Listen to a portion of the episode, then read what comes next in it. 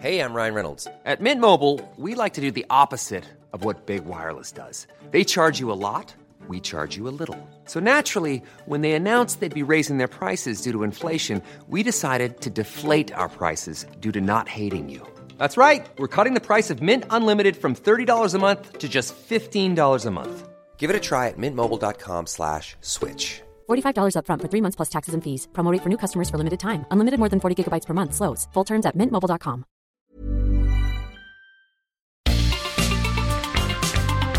Heraldo Media Group presenta la información y el entretenimiento que usted necesita para estar enterado también en su descanso.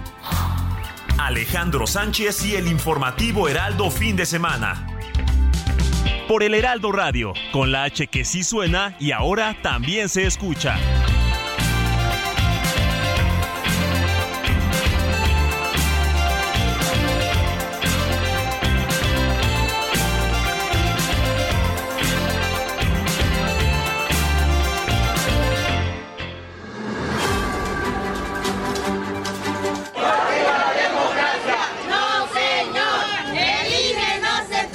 El presidente ejerce violencia verbal por razones de género y lo hace desde la máxima tribuna, amplificando así el daño contra la reputación de la ministra Piña, incitando al linchamiento mediático. Al hacerlo, el presidente abre la puerta a que se amenace la integridad física de la ministra.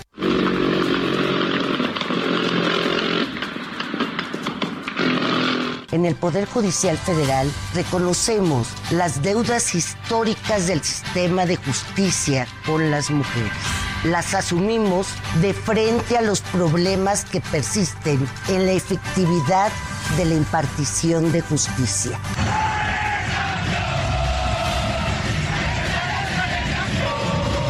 Esta lucha de las mujeres no es la lucha de un solo partido, es la lucha de muchas mujeres a lo largo de muchos años. Y yo creo que esta lucha no concluye ni con este gobierno, ni hemos logrado todo lo que queríamos. La realidad de las mujeres es terrible.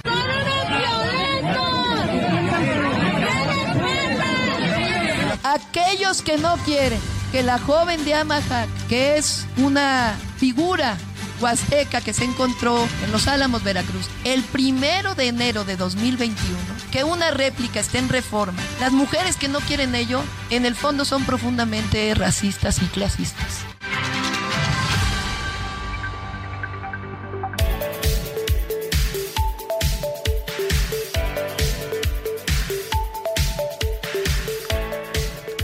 Muy buenos días, son las 7 de la mañana con dos minutos, hora del centro del país. Les saludamos con mucho gusto. Estamos en el informativo de fin de semana de este sábado 11 de marzo de 2022. Porque la noticia no descansa, estamos transmitiendo en vivo desde Insurgente Sur 1271 de la Torre Carrachi en la Ciudad de México para todo el país. Mi querida Moni Reyes, muy buenos días, ¿cómo estás? Muy buenos días, Alex, amigos, qué gusto, qué placer que nos acompañen. Hoy sabadito 11 de marzo de este 2023, se nos va el tiempo como agua, así es que hay que vivirlo con intensidad, con optimismo, con actitud y siempre, mi querido Alex, pues sin pensar en el futuro porque nos alcanza, ¿verdad? Aquí estamos. Vivísimo. Sí. Oye, uno siente cuando pasa el tiempo, Ajá. cuando te llega la tarjeta, Ah. el cobro, Cada mes. Cada la mes. operación hormiga de todos los gastos. El agua, la luz, el teléfono, El el internet. Claro, Eh, sí, las tarjetas, tarjeta, la no. renta si es que pagamos No, renta. no, no, y si no la hipoteca. Créditos hipotecarios, etcétera, no, en es fin. impresionante el gasto hormiga. Que tú crees que no debes nada, pero cuando vas sumando. Oye, pero también el gastito ese que cuando vas en el auto y que se te avientan para limpiarte el parabrisas o que los niños que están O- jugando o- con o las vas al pelotitas supermercado. y al, al- al todo adulto te- mayor. con todo y que te regalen Sí. el. o te den, entre comillas, El estacionamiento. No, es. Son es- 50 pesos Ah, que ya lo he medido cuando salgo a Mínimo. hacer algún trámite o compra. Así. Mínimo, mínimo. Ujú. Pero bueno, contra todo eso, estamos aquí dando lo más importante de la información nacional e internacional, mi querida Mónica. Así es, y bueno, pues sin más preámbulos, como dices, mi querido Alex, la noticia no descansa. Comenzamos. Y así arrancamos con la información.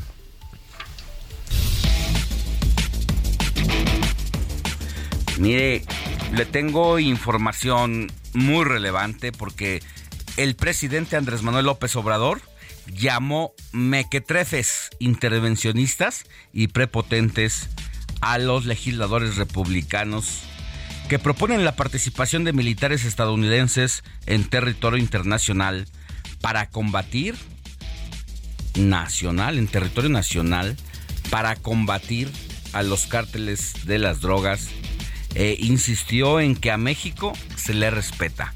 Escuche cómo lo dijo el presidente.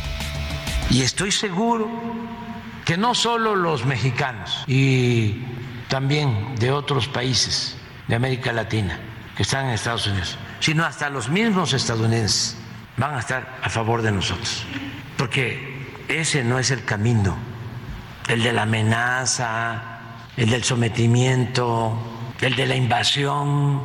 ¿Qué se creen estos mequetrefes intervencionistas, prepotentes, a México se le respeta.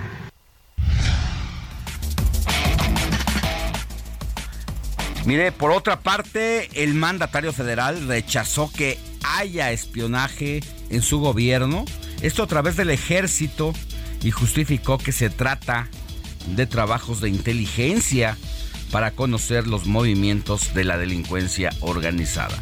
Escuche cómo lo dijo el presidente.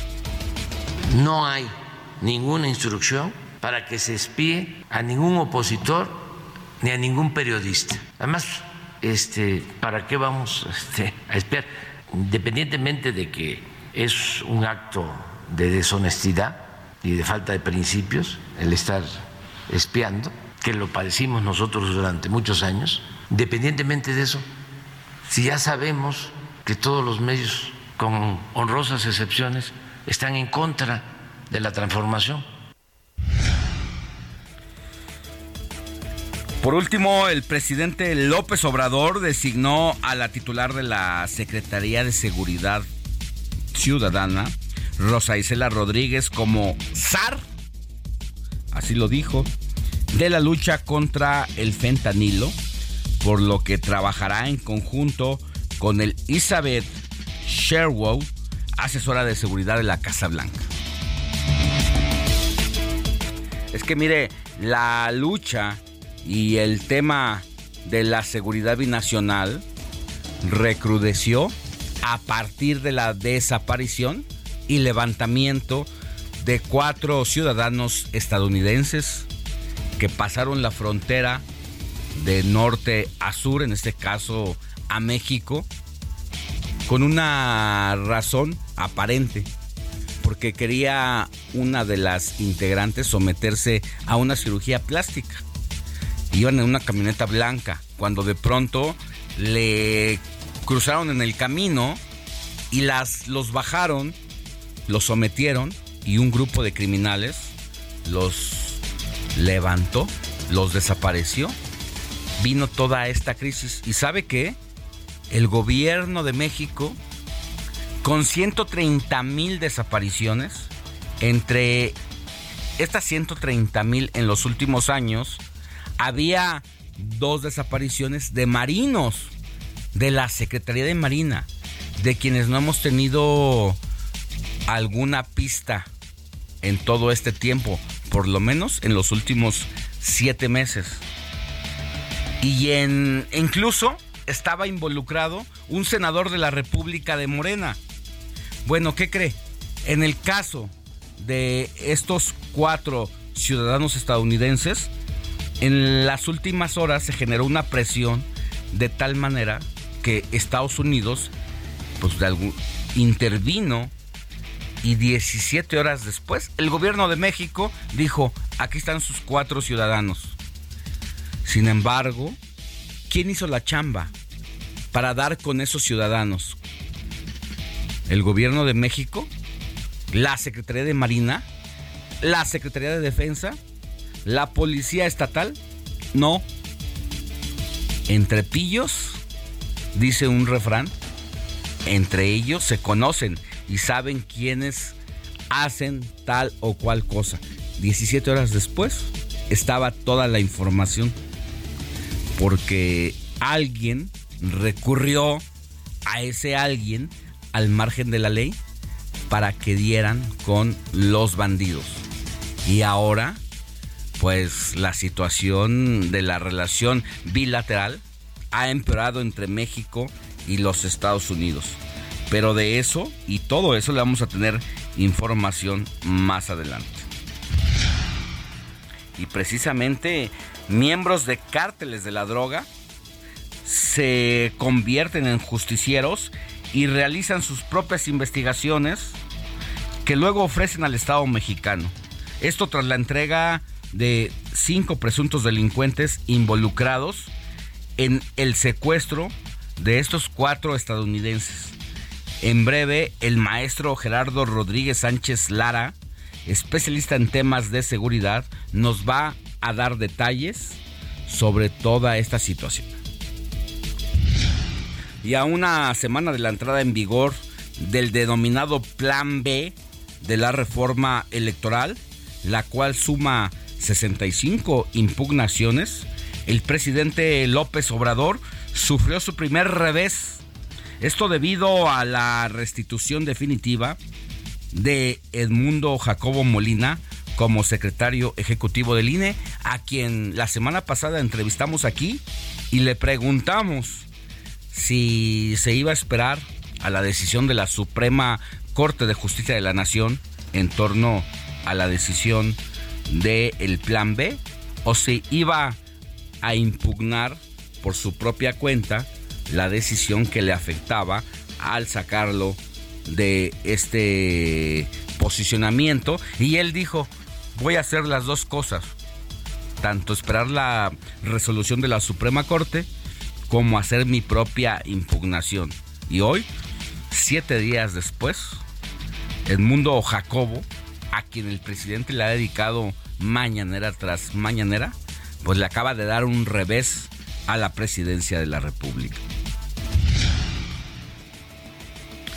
En más asuntos electorales, un estudio reveló el alcance en las redes sociales de los aspirantes presidenciales, tanto de las corcholatas como los de la oposición. Hay candidatos y suspirantes presidenciales de otros partidos, del PAN, del PRI. Bueno, de eso se lo vamos a, a dar a conocer más adelante. Mientras tanto, pues vamos a hablar también con una especialista, Jimena Céspedes, quien nos va a dar todos los detalles al respecto. El juez de control del reclusorio norte, Genaro Alarcón, decretó un receso en la audiencia del exdirector de Pemex, Emilio Lozoya, quien busca llegar a un acuerdo reparatorio de 200 millones de pesos por el caso Odebrecht, mientras que la Fiscalía General de la República pedirá una pena de 46 años de prisión. En información de los estados, un enfrentamiento entre presuntos criminales del cártel Jalisco Nueva Generación y los cárteles unidos dejó un saldo de tres muertos y 15 detenidos en Uruapan, Michoacán. En temas internacionales, le cuento que tras la sentencia de 26 años de cárcel en contra del obispo nicaragüense Rolando Álvarez, el Papa Francisco calificó como una dictadura grosera el régimen encabezado por Daniel Ortega, a quien dijo hay que pensar que tiene un desequilibrio.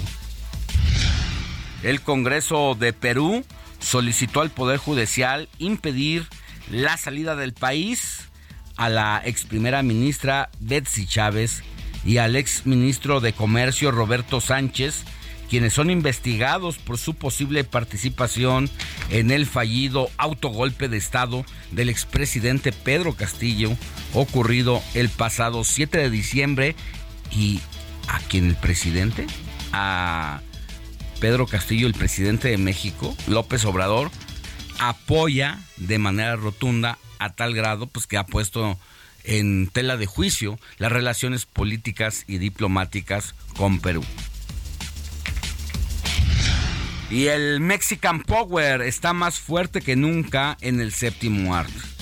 Es que en la entrega del número 95 de los premios Oscar, Guillermo del Toro, Alejandro González Iñárritu y Alfonso Cuarón, junto con Julián, Julio Chávez Montes, buscarán seguir con la tendencia en los últimos años. Más adelante, nuestro experto en cine, Gonzalo Lira, pues nos va a dar toda la información y todos los detalles al respecto. Sigue Alejandro Sánchez en Twitter, arroba Alex Sánchez MX.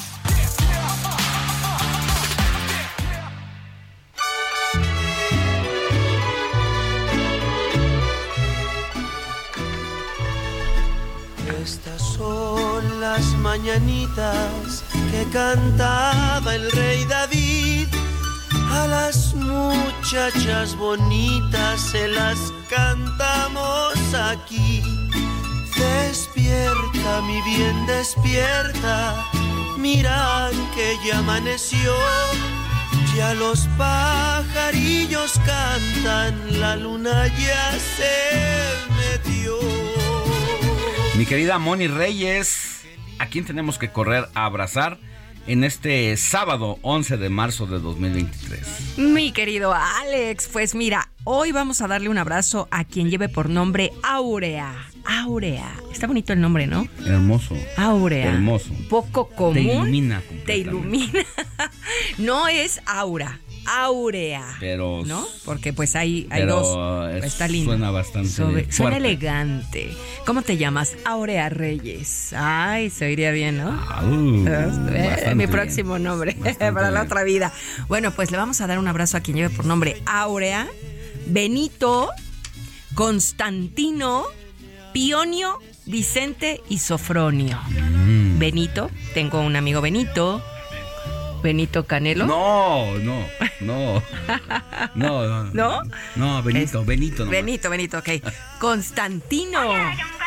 Ese mero. Constantino. Vicente. Vicente, yo tengo El varios el conocidos. Vicen. El Vicen. Don Vicen. Sofronio. Que no, pues no conozco a Sofronio. Y finalmente, Pionio. A ver, Pionio Sánchez. ¿Qué tal se oiría? ¿Qué tal se escucha? No suenan tan mal. Pionio y las noticias con Pionio Sánchez. No, imagínate. Oh, ¿qué, tal, hace- eh? Ya que hacemos aquí. Ya que hacemos aquí, ¿verdad? No, bueno, Alejandro Pionio y Mónica Aurea. Ándale. Ándale, ya me cambié los nombres. Bueno, Andas componiendo. ahora ando aquí muy, este, ¿cómo se dice? Relacionando, Componiendo, componiendo, haciendo fusiones. Muy creativa, diría nuestro Andas en la productor. creatividad. Ando en la creatividad ahora porque quiero que nos escriban al 55 91 63 51 19. 55 91 63 51 19. Oye, diría, diría Robert que en este momento Ay, está haciendo. Robert, todo lo de está- tele. Aquí está. Sí, pero está pero está en haciendo tele. trabajos para la televisión en un momento que Ya vamos a estar vamos. conectados de 8 a 10 de la mañana en televisión y al mismo tiempo aquí por el Heraldo ¿Qué diría Radio. Robert? Pero diría. Para que Denuncia, nos escriba. escriba. Denuncia, porque somos el enlace con La las- autoridad. la autoridad. Mi Robert, ¿Ah? sí, ay, ¿Sí Robert. o no? Sí, perfecto, somos Bueno, el pues- enlace con la autoridad. Pues entonces háganos saber sus quejas, sus denuncias ciudadanas, ciudadanas. porque somos el enlace. Claro, mi Robert. Bueno, pues ahora sí vamos a conocer la historia de Santa Aurea.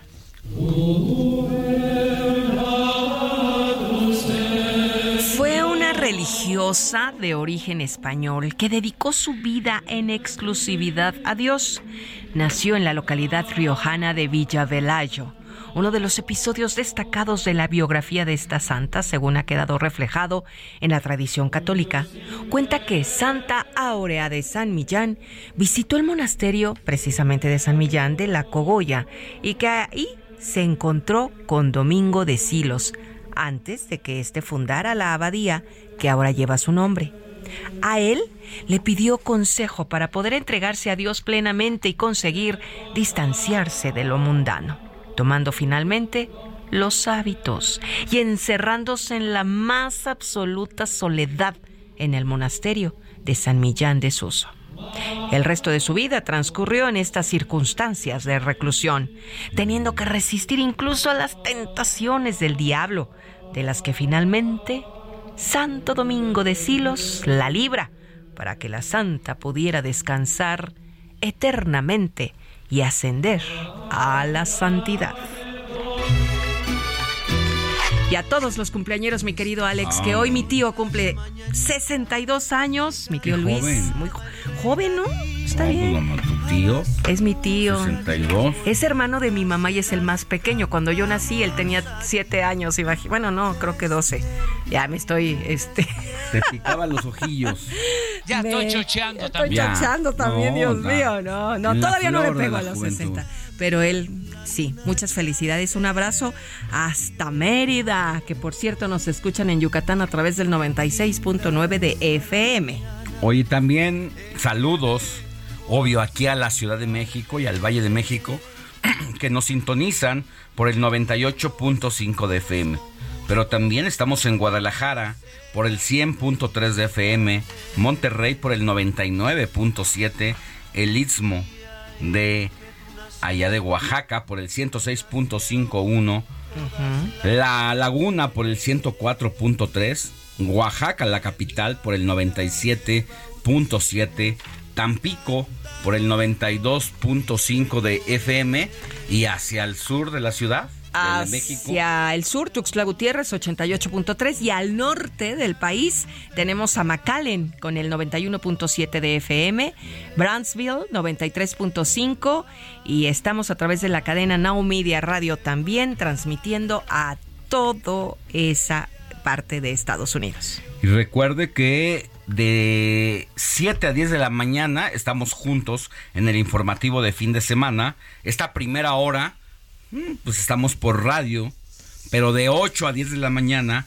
estamos por Heraldo Televisión a través del 8.1 de TV abierta, pero también estamos por el 151 de Easy y 161 de Sky.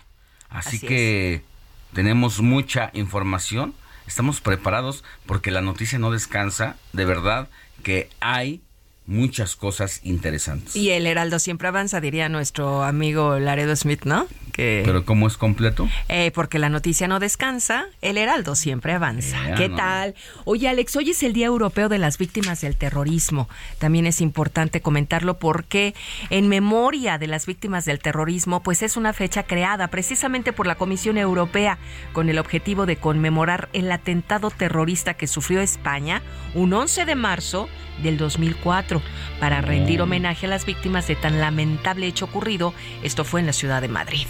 Sí, sí, ahora que lo dices, recuerdo esa tragedia. Eh, las víctimas en... Hay un lugar que se llama Atocha.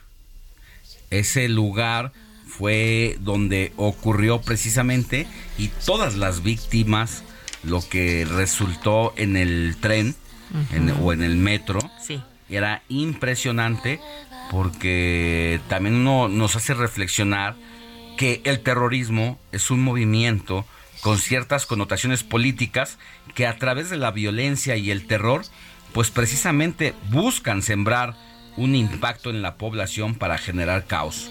Su principal objetivo es crear intimidación y pánico para que con estas acciones sus supuestos derechos sean reconocidos según los movimientos terroristas. También se caracteriza, Alex, amigos, por ser un grupo de individuos con uno o más líderes que buscan ocasionar temor en la sociedad y que piensan que mientras mayor sea el daño, mejores serán los resultados y el éxito obtenido para estas organizaciones. Pues hoy se conmemora el Día Europeo de las Víctimas del Terrorismo. Por otro lado, también es el Día Mundial de la Fontanería Fíjense que cada 11 de marzo se celebra el Día Mundial de la Fontanería para homenajear la labor de los fontaneros y destacar precisamente la importancia de este oficio de la vida cotidiana, mm. la salud, el bienestar de las personas, así como en el cuidado, fíjate qué importante en esta época, del medio ambiente. La fontanería, plomería o gasfitería es una actividad relacionada con la instalación y mantenimiento de redes de tuberías para el abastecimiento de agua potable, calefacción y evacuación de aguas residuales en edificaciones y en otras infraestructuras. Pero cabe destacar que el término fontanería proviene, a ver, de latín fontana, que significa fuente. Por otra parte, la palabra plomería es utilizada en varios países de Hispanoamérica debido a que el plomo es el material predominante de las tuberías. Así es que hoy es su día, ¿no? Bueno, es como, como decir, ¿a quién le vas a llamar para que te auxilie en el problema que tienes en tu desagüe? ¿Al plomero ah. o al, al fontanero? Al fontanero. Nos va a dejar el avión. Muy elegante. Aquí no, aquí en la Ciudad de México es el plomero, pero bueno, al maestro. Vamos a una pausa y volvemos con La noticia no descansa. Usted necesita estar bien informado también el fin de semana. Esto es Informativo El Heraldo Fin de Semana. Regresamos.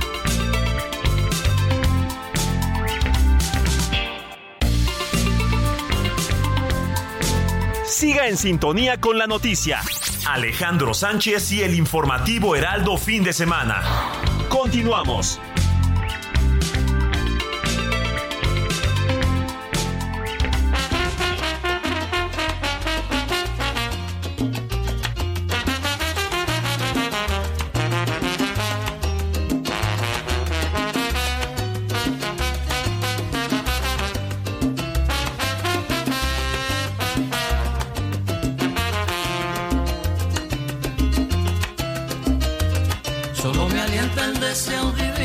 Hacerte mía, más me destruye la incertidumbre que estoy pasando. Es que la nieve cruel de los años mi cuerpo enfría y se me agota ya la paciencia por ti esperando. Y se me agota ya la paciencia por ti esperando. Que a veces yo te levante al rayar el siempre al llegar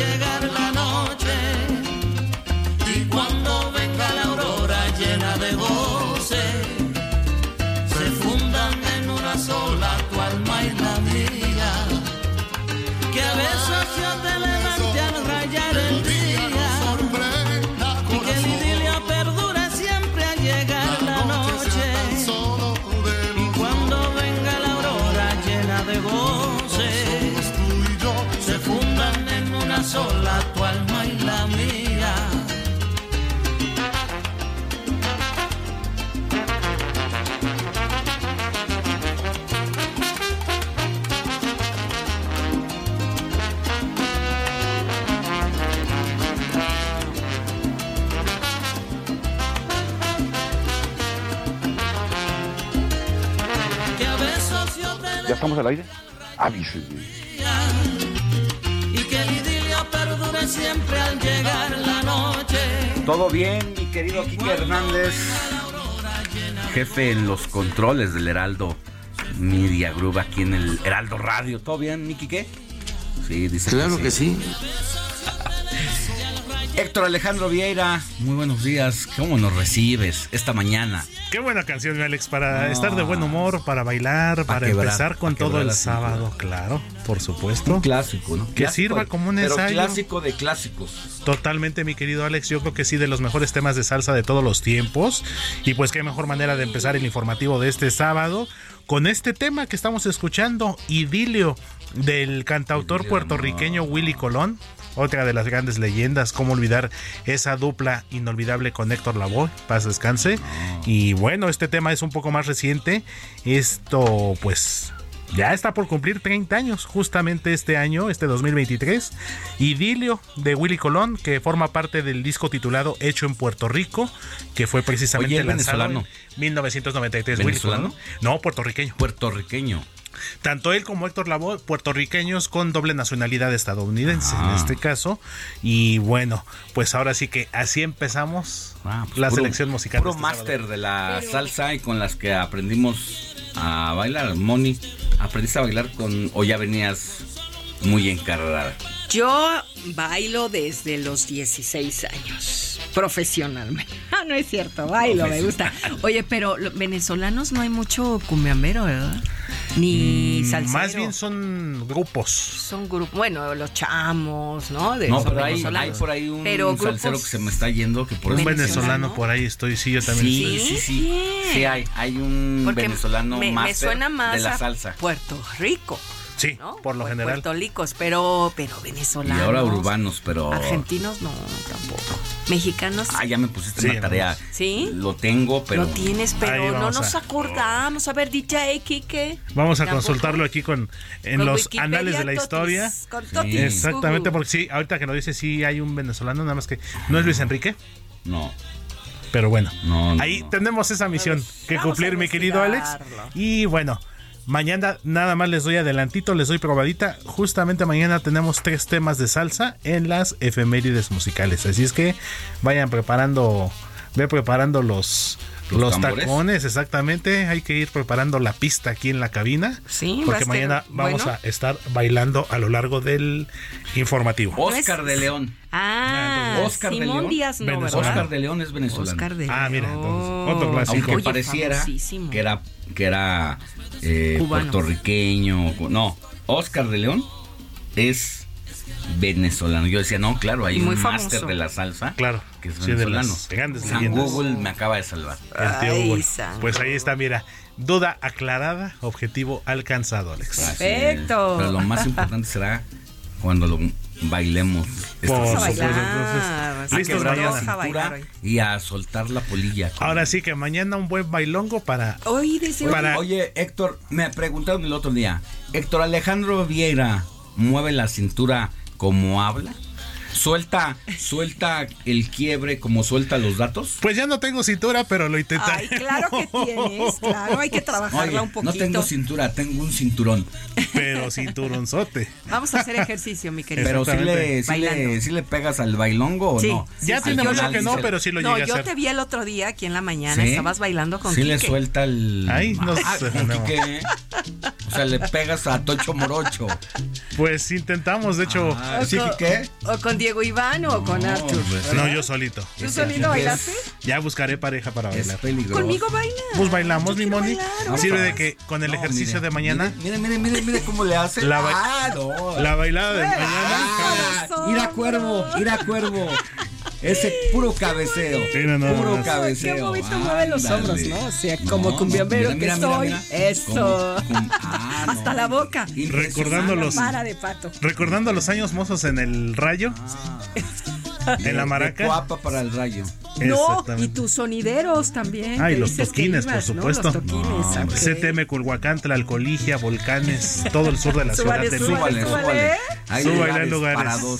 Prepa 5, Clínica 32, Canal de Chalco, López Saludos Portillo. si nos están escuchando en los está, mira. transportes públicos. Nuestros amigos de la amigos. ruta, Héctor Alejandro de la ruta Vieira. 13. Gracias. Seguimos pendientes, mi Alex gracias. Mal comportamiento debes ser Ya se fue, perdonen ustedes. no tendrás que pagar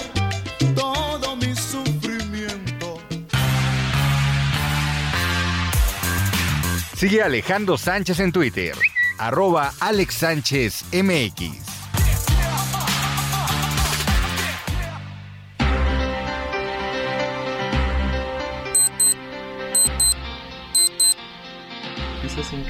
Siete de la mañana con 38 minutos, hora del centro del país. Estamos en el informativo de fin de semana y seguimos con la información.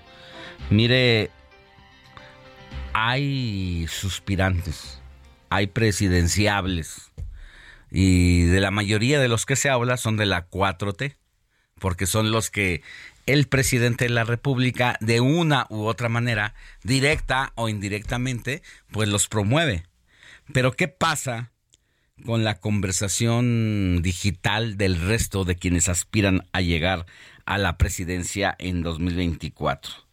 Bueno, pues de eso vamos a hablar justo y agradezco que esté en la línea telefónica a Jimena Céspedes, directora general de MW Group, porque pues ella ha hecho un análisis muy interesante del 1 al 28 de febrero y su consultora pues revela el alcance de las redes sociales de los aspirantes presidenciales, no solamente del oficialismo, sino como también de la oposición. Querida Jimena, muy buenos días, ¿cómo estás? Hola Alex, buenos días y buenos días a todo el auditorio. Oye, ya andas acá en México antes que nada. Ya, ya estoy ya de regreso. Bueno, es que andas en todos lados, mi querida Jimena, pero eh, no has dejado pasar la oportunidad para mm, seguir de cerca a los suspirantes a la presidencia de la República y ya decía, como que nos hemos quedado con las corcholatas por lo que significa, pero hay otros suspirantes que han dicho yo quiero, pero a los que poco le hemos prestado el foco. Sin embargo, tú lo has hecho y ¿qué te has encontrado con ello?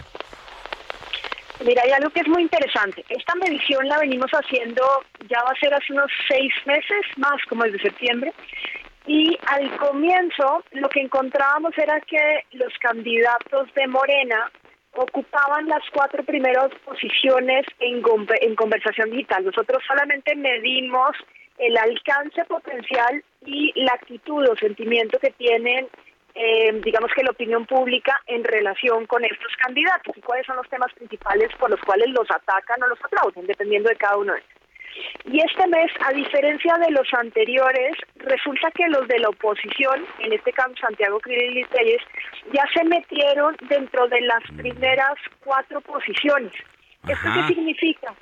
que cada vez más, primero, ya hay más visibilidad de los candidatos de la oposición, mm. bien sea porque ellos mismos están trabajando o porque el presidente también está hablando de ellos, ¿no? Que eso también, también les ayuda. también ayuda. Les ayuda, les echa la mano.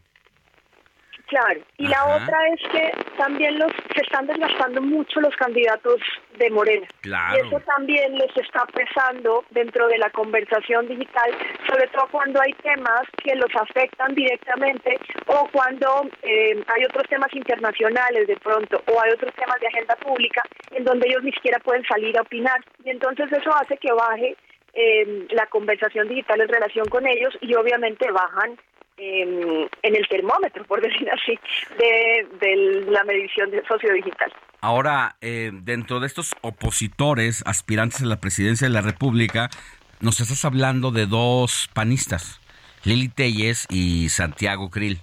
Son los que se han colocado en la opinión pública, pero tienes razón, en gran medida también es porque de alguna manera el presidente los ha mencionado.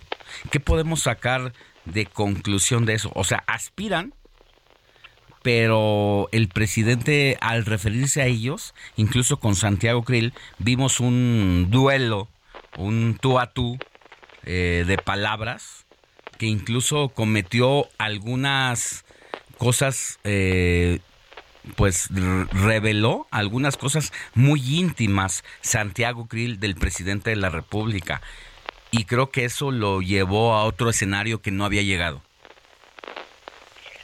Eso es correcto. Y además, digamos, como han estado en eventos públicos o desde las tribunas, una del Cámara de Diputados y la otra del Senado, están muy metidos en los temas políticos en relación con el presidente de la República. Entonces uno habla y el otro le contesta o bien de pronto, por ejemplo, el Santiago Cris subió mucho por el tema de, la apertura del Congreso, en donde llevó a una escolta, bueno, a los escoltas militares, militarizados, pero eh, bueno, armados. Que eso fue parte, digamos, que la discusión que hubo y que le aumentó el volumen de la conversación. Entonces, esas cosas no necesariamente les ayudan en un tema de campaña, pero sí les ayudan en un tema de volumen en conversación sociodigital. Y ellos dos lo están aprovechando porque a quien atacan directamente al presidente al final de cuentas, la política, como las estrategias de posicionamiento, todo es percepción. De aquí a que la gente entiende, la gente de los que tomamos el microbús, los que vamos al súper y nos formamos en las tortillas, de aquí a que la gente entiende si realmente tuvo la razón o no Santiago Krill, que se convirtió en una cosa bastante técnica y casi casi de especialistas en derecho, de si los eh, representantes de las Fuerzas Armadas entraron, entraron con, con rifles o con armas ahí al Congreso, eso no importa, sino, como dicen en nuestro pueblo, que hablen de mí, no importa que hablen mal, sí genera eso la percepción. Eso es correcto, sobre todo en temas de política. En temas, en temas sobre todo en, épocas electorales, ah, de aquel que no hablan, o sea, está sujeto al olvido digital y eso puede ser, digamos que, la muerte para un político. O sea, eso todavía yo creo que los mismos candidatos o también la clase política no han podido entender muy bien que las redes sociales no es un medio para, para informar o para posicionarse, en realidad es el espacio de relacionamiento más importante que tiene la humanidad actualmente. Entonces, si ellos no se relacionan con esta opinión pública o estas audiencias digitales, pues las audiencias digitales ni siquiera los van a tener dentro de la mente para por lo menos pensar que podrían votar por él o no, estén a favor o en contra. Ese, digamos que es un problema diferente después. Pero al comienzo lo que tienen que hacer es posicionarse en, la cabeza de los mexicanos para poder por lo menos aspirar a un cargo en algún momento. Y eso lo están aprovechando ellos. Efectivamente, no importa si hablan mal, en este momento lo que necesitan es un tema de visibilidad por encima de cualquier otra cosa, porque es lo que le ha faltado a la oposición sobre todo. Qué, qué interesante lo que nos estás diciendo, porque llevamos semanas, llevamos meses hablando de las corcholatas que el mismo presidente de la República de alguna manera indirecta o directamente, pues sí los menciona, los destapó y ya sabemos que son ellos los que están. Lo que nos está revelando de lo que hacen los suspirantes de la oposición eh, más allá de si lo hacen bien, lo hacen mal, si realmente tienen un proyecto, ¿no? El simple hecho de que estén pululando su nombre en, en, las mesas del café, de la comida, ya es un, un gran avance para ellos, más cuando pues los suspirantes de la oposición no estaban en el escenario. Eso es correcto. Y, y sí tendrían que trabajar mucho la oposición, no solamente en comenzar a contestarle al presidente, sino en poner su propia agenda. Porque eso es lo que está esperando la ciudadanía. Mm. ellos salieron a, a, marchar con, con, la marcha del INE, con esta y con la de noviembre. Y eso sí nos ha posicionado bastante bien porque la gente está viendo que hay un tema de sociedad civil, que es la que convoca las marchas, pero que se requieren los partidos políticos. La gente no, necesariamente lo dice así, pero más o menos entiende cuando hacemos el análisis de conversación. Ahora lo que tienen que trabajar es tener una agenda propia que conecte con esta sociedad civil que marcha, porque esa es la nueva sociedad civil que va a votar en cierta manera por las elecciones, pues ahorita las del Estado de México y Coahuila y la que la que va a votar el siguiente año. No sé, no, no sabemos si lo entiendan muy bien, pero sería parte de si alguien tuviera que recomendarles, díganles que tienen que hacer su propia agenda. Pues es un es un ejercicio eh, muy bueno para todos, empezando por los que estamos observando como tú, con un método, como nosotros que estamos en la observación cotidiana pero sobre todo para la gente, el simple hecho de que ya haya suspirantes de otro partido, bueno, pues ya empieza a poner, aunque creo que tendrán que hacer mucho más allá de la simple mención, porque el simple hecho también de que estén en boca de la gente o la gente voltee, también ya habrá que pensar y analizar los positivos, los negativos, que esa es otra cosa. Eso es correcto. Y también se les va a desgastar en algún momento los ataques al presidente. Es lo mismo que le pasa al presidente cuando ataca determinados temas. Llega un punto en donde la opinión pública se cansa y tiene que cambiar un siguiente tema y a un siguiente tema. Pasa lo mm. mismo con los candidatos. Ahorita están aumentando el volumen por atacar al presidente, pero el presidente sigue teniendo una muy buena aprobación. Entonces, no necesariamente esto les va a ayudar siempre para poder posicionarse en la opinión pública. Por eso es que te digo que es importante que tengan su propia agenda y comiencen a posicionar los temas en los cuales conecten con esta opinión pública. Sí, aquí no aplica el que aunque hablen mal de mí, pero que hablen, no, o sea, tampoco es así de fácil. tampoco alcanza. Mira, para las elecciones de Estados Unidos hicimos un análisis en ese momento de Trump contra Biden. Trump tenía fácilmente un 60% más de conversación de la que tenía Biden, pero tenía un 60% más de negativos de los que tenía Biden. Y pues a la larga ganó uno frente al otro. Es tan importante el volumen como la actitud o, o la percepción más bien que tiene la opinión pública cuando le quitas el ruido, cuando le quitas los votos, cuando le quitas la operación inorgánica que en todas las campañas políticas existe, cuando realmente te quedas con lo que dice la gente, si puedes realmente ver si la percepción va a ir a favor o en contra de alguien y eso al final se refleja en algunas formas en la, en, pues, la intención de voto, por decir así. No, pues muy interesante lo que nos traes a la mesa, al análisis y a la observación porque sí nos cambia un poco. La verdad es que nos hemos centrado solamente en las corcholatas, porque ha sido pues, la temática del día a día desde quien domina la agenda mediática y luego la agenda personal de cada uno de ellos y que si el hijo rebelde y tal, se centra ahí. Pero lo que nos estás ofreciendo es un panorama bastante interesante y en la medida que se vaya acercando pues las fechas, los periodos electorales, pues va a ir cambiando la discusión, la percepción y el análisis de las cosas. Sí, y ahorita parecemos como jugando lotería, porque metemos a uno y sacamos otro.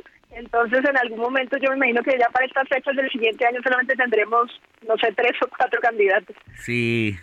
Oye, mi querida Jimena Céspedes, muchas gracias y esperamos escucharte más seguido por acá en el informativo de fin de semana con toda esta luz que puedes ofrecernos y porque haces un trabajo de seguimiento con método, con análisis y sabes de lo que nos hablas. Así que, por favor, manténnos comunicados de lo que hagas. Yo encantada y muchas gracias a ti por la invitación y estamos hablando, claro que sí.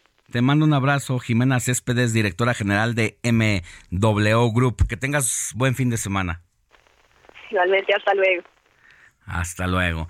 Bueno, pues así, así las cosas, mi querida Moni Reyes.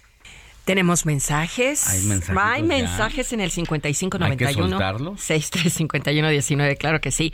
Alex Money, Robert, buenos días. Pasando lista de presentes. Soy Laredo Smith desde McAllen, Texas, por el 91.7 FM, claro. Allá le mandamos un saludo. Estamos a punto de una intervención de Estados Unidos. Es pregunta. AMLO está abriendo la caja de Pandora. Un fuerte abrazo a todos los que se desvelan porque la noticia no descansa. Ya ves, Alex. El Heraldo siempre avanza con templanza y maestranza. Ya le agregó estos dos párrafos. Felicidades, excelente noticiario. Unos huevitos revueltos con sus frijoles refritos, dice aquí. nos manda la foto, ay, con quesito con fresco. Chilito, con una salsita así bien caliente, hervida. Ay, verde. Que salga un mito así. Ay, y, una, y una tortilla doradita. Ay, por favor. Muchas gracias, Laredo. Mira, también nos escribe eh, desde Monterrey, desde Nuevo León, para ustedes, Alex Money, Robert y todos sus colaboradores de su bonito programa. Mi vecino nos manda una foto del vecino, el portentoso cerro de la silla. El, el, vecino portentoso nos manda una foto. Nos manda una foto, pero del cerro de la silla. Es su vecino portentoso. Ya me, habías espantado. Pensé que estabas viendo una, una, una foto del vecino bien portentoso. Bien portentoso. Podría ser, pero mira qué belleza. No, para nada. Nos manda una foto de. Yo creo que desde la ventana de donde ella vive o trabaja, creo que es Vicky porque no puso su nombre, y está el Cerro de la Silla imponente. A ver, En todo su, su esplendor. Mira qué belleza. Enséñame. Mira, y le pone como primer frente la casa. Sí, el escenario, el poste de luz y el segundo, el, segundo, ¿cómo le llaman? Segundo objetivo, segundo plano, el Cerro Hermoso. El Cerro de la Silla. No, gracias, muchas gracias, mi querida Vicky. Por otro lado, también nos saluda Luis Veller, dice, buenos días, Alex y Moni. Estamos fríos y con lluvia aquí en San Diego. Sí, hombre, allá mi amiga de Texas me dice y mis parientes que sí hace mucho frío y llueve. Mucho, mucho. Bueno, pues ellos están en, en San Diego, California, pero también esa parte sur de Estados Unidos hace frío. En Texas. En Texas y en California. Buenos días, les saludo desde Tampico. Les quiero decir que siempre los escucho. Excelente noticiario.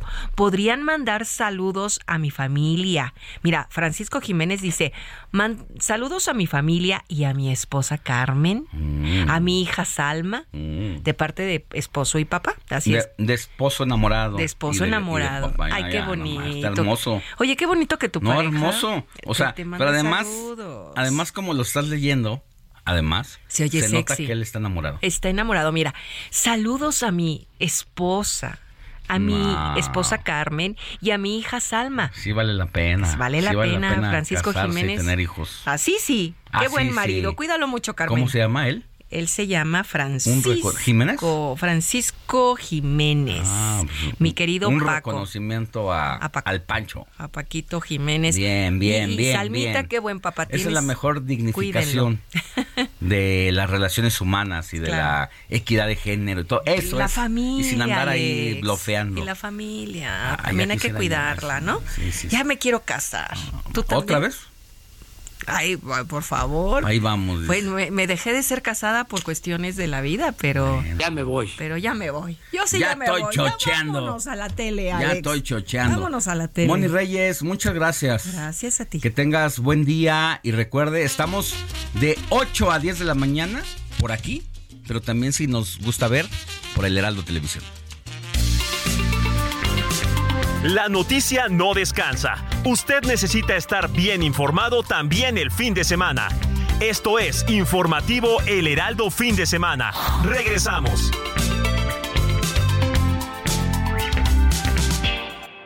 Miembros de cárteles de la droga se convierten en justicieros y realizan sus propias investigaciones, que luego ofrecen al Estado mexicano. Esto tras la entrega de cinco presuntos delincuentes involucrados en el secuestro de cuatro estadounidenses. En breve, el maestro Gerardo Rodríguez Sánchez Lara, especialista en temas de seguridad, nos detallará los pormenores. A una semana de la implementación del denominado Plan B de la reforma electoral, la cual suma 65 impugnaciones hasta el momento, el presidente sufrió su primer revés debido a la restitución de Edmundo Jacobo como secretario ejecutivo del INE. El Mexican Power está más fuerte que nunca en el séptimo arte. En la edición 95 de la entrega de los premios Oscar, Guillermo del Toro, Alejandro González Iñárritu y Alfonso Corón, junto con Julio Chávez Montes, buscarán seguir con la tendencia de los últimos años. Más adelante, Gonzalo Lira, experto en entretenimiento, nos dará toda la información. ¿Qué se creen estos mequetrefes, intervencionistas, prepotentes? A México se le respeta. El tráfico de drogas, la inseguridad en la frontera y la presencia de cárteles pusieron en riesgo la relación bilateral entre México y Estados Unidos. El presidente Andrés Manuel López Obrador y congresistas republicanos dirimieron sobre facultar a Joe Biden para utilizar las Fuerzas Armadas de su país en nuestro territorio. Esto después del secuestro de cuatro ciudadanos estadounidenses en Matamoros, Ma- Tamaulipas. Buenos días, yo soy Alejandro Sánchez y porque la noticia no descansa, estamos en el informativo de fin de semana de este sábado 11 de marzo de 2023.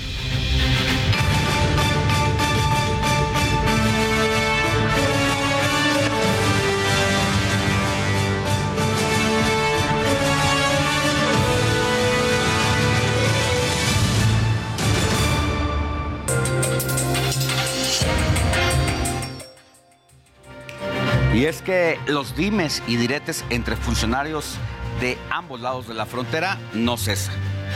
En respuesta a las declaraciones del mandatario mexicano, así como del Senado de la República, desde donde se dijo que el gobierno mexicano dedica sus esfuerzos todos los días a la erradicación de la violencia, así como de los grupos criminales que operan en el país, Dan Criswell, congresista republicano, pidió que se deje de defender a sus amiguitos, así lo dijo entre comillas, narcos y que tome acción para prevenir el tráfico de fentanilo.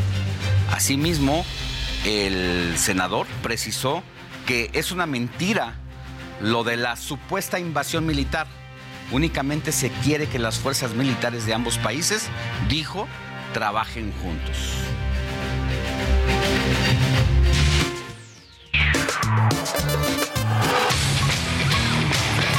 Contra las cuerdas por Alejandro Sánchez.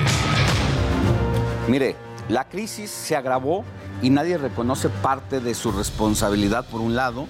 Los gringos culpan a los mexicanos olvidándose de que son consumidores y al haber alta demanda se elevó la presencia de los grupos delincuenciales en su país sin que se ataque ese problema y se vea a México como el culpable de lo que allá pasa. Otro problema es la venta indiscriminada de armas que terminan de contrabando en los grupos delincuenciales en nuestro país. Por su parte, el gobierno de López Obrador ya le reventó el problema de la inseguridad y no ha replanteado su estrategia de combate a la delincuencia. Por eso los mexicanos tienen que acostumbrarse a vivir con el retumbe de las armas. Después de las palabras de López Obrador, sigue la polémica diplomática. En la pelea por el poder, siempre hay alguien contra las cuerdas. Le invito a que me lea de domingo a jueves en el Heraldo Media Group, el Heraldo que piensa joven.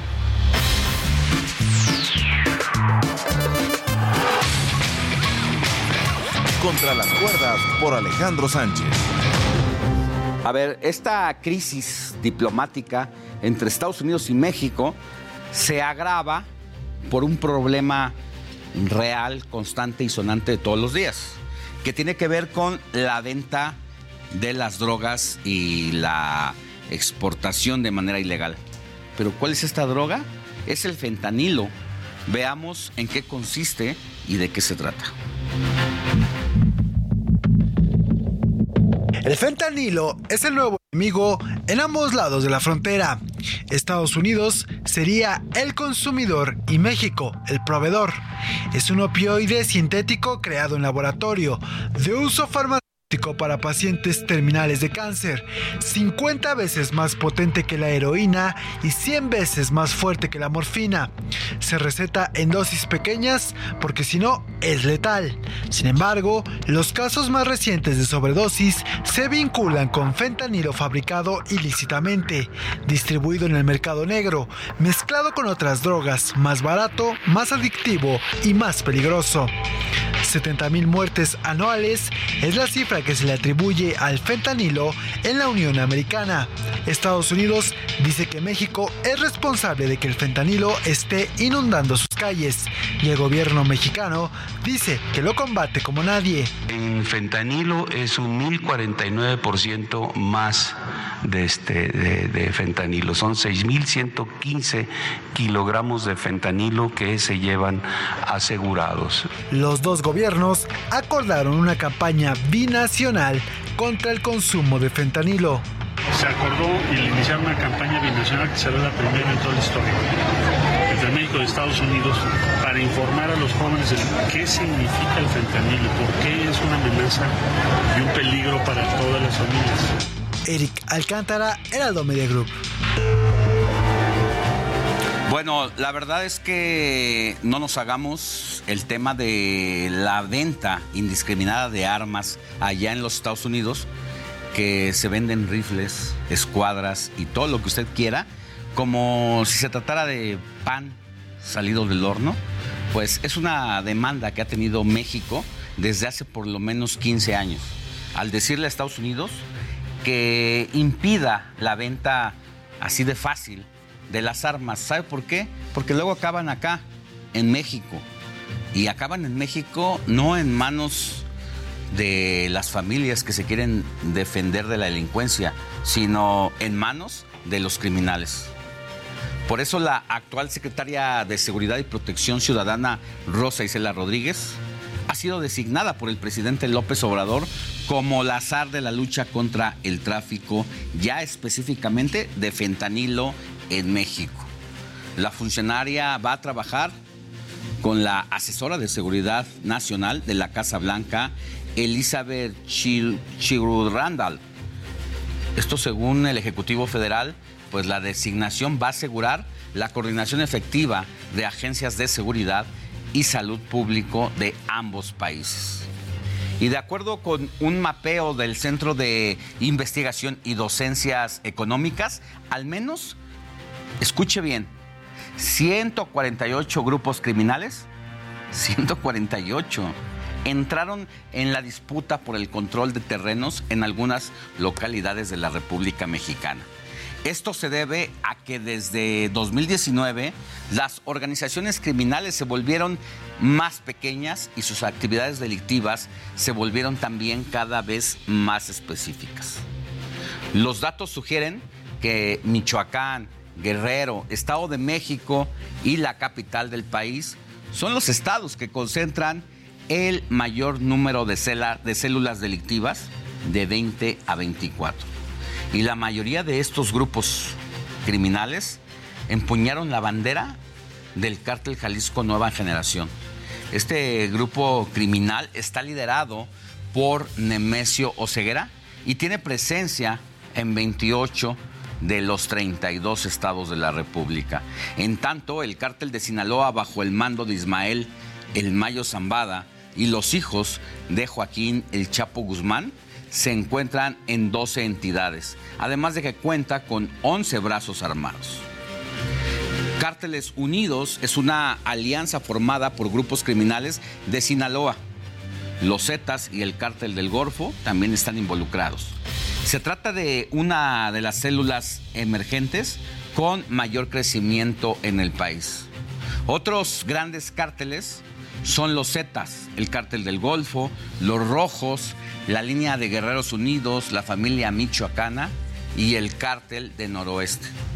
Por su parte, ante esta situación, el embajador de los Estados Unidos en México, Ken Salazar, aseguró que los cárteles que operan en la frontera de Tamaulipas deben ser ya desarticulados. El diplomático dijo que estos grupos criminales siembran, temor entre la población y controlan ciertos territorios del Estado es que no vamos nosotros a descansar hasta que los culpables enfrenten la justicia.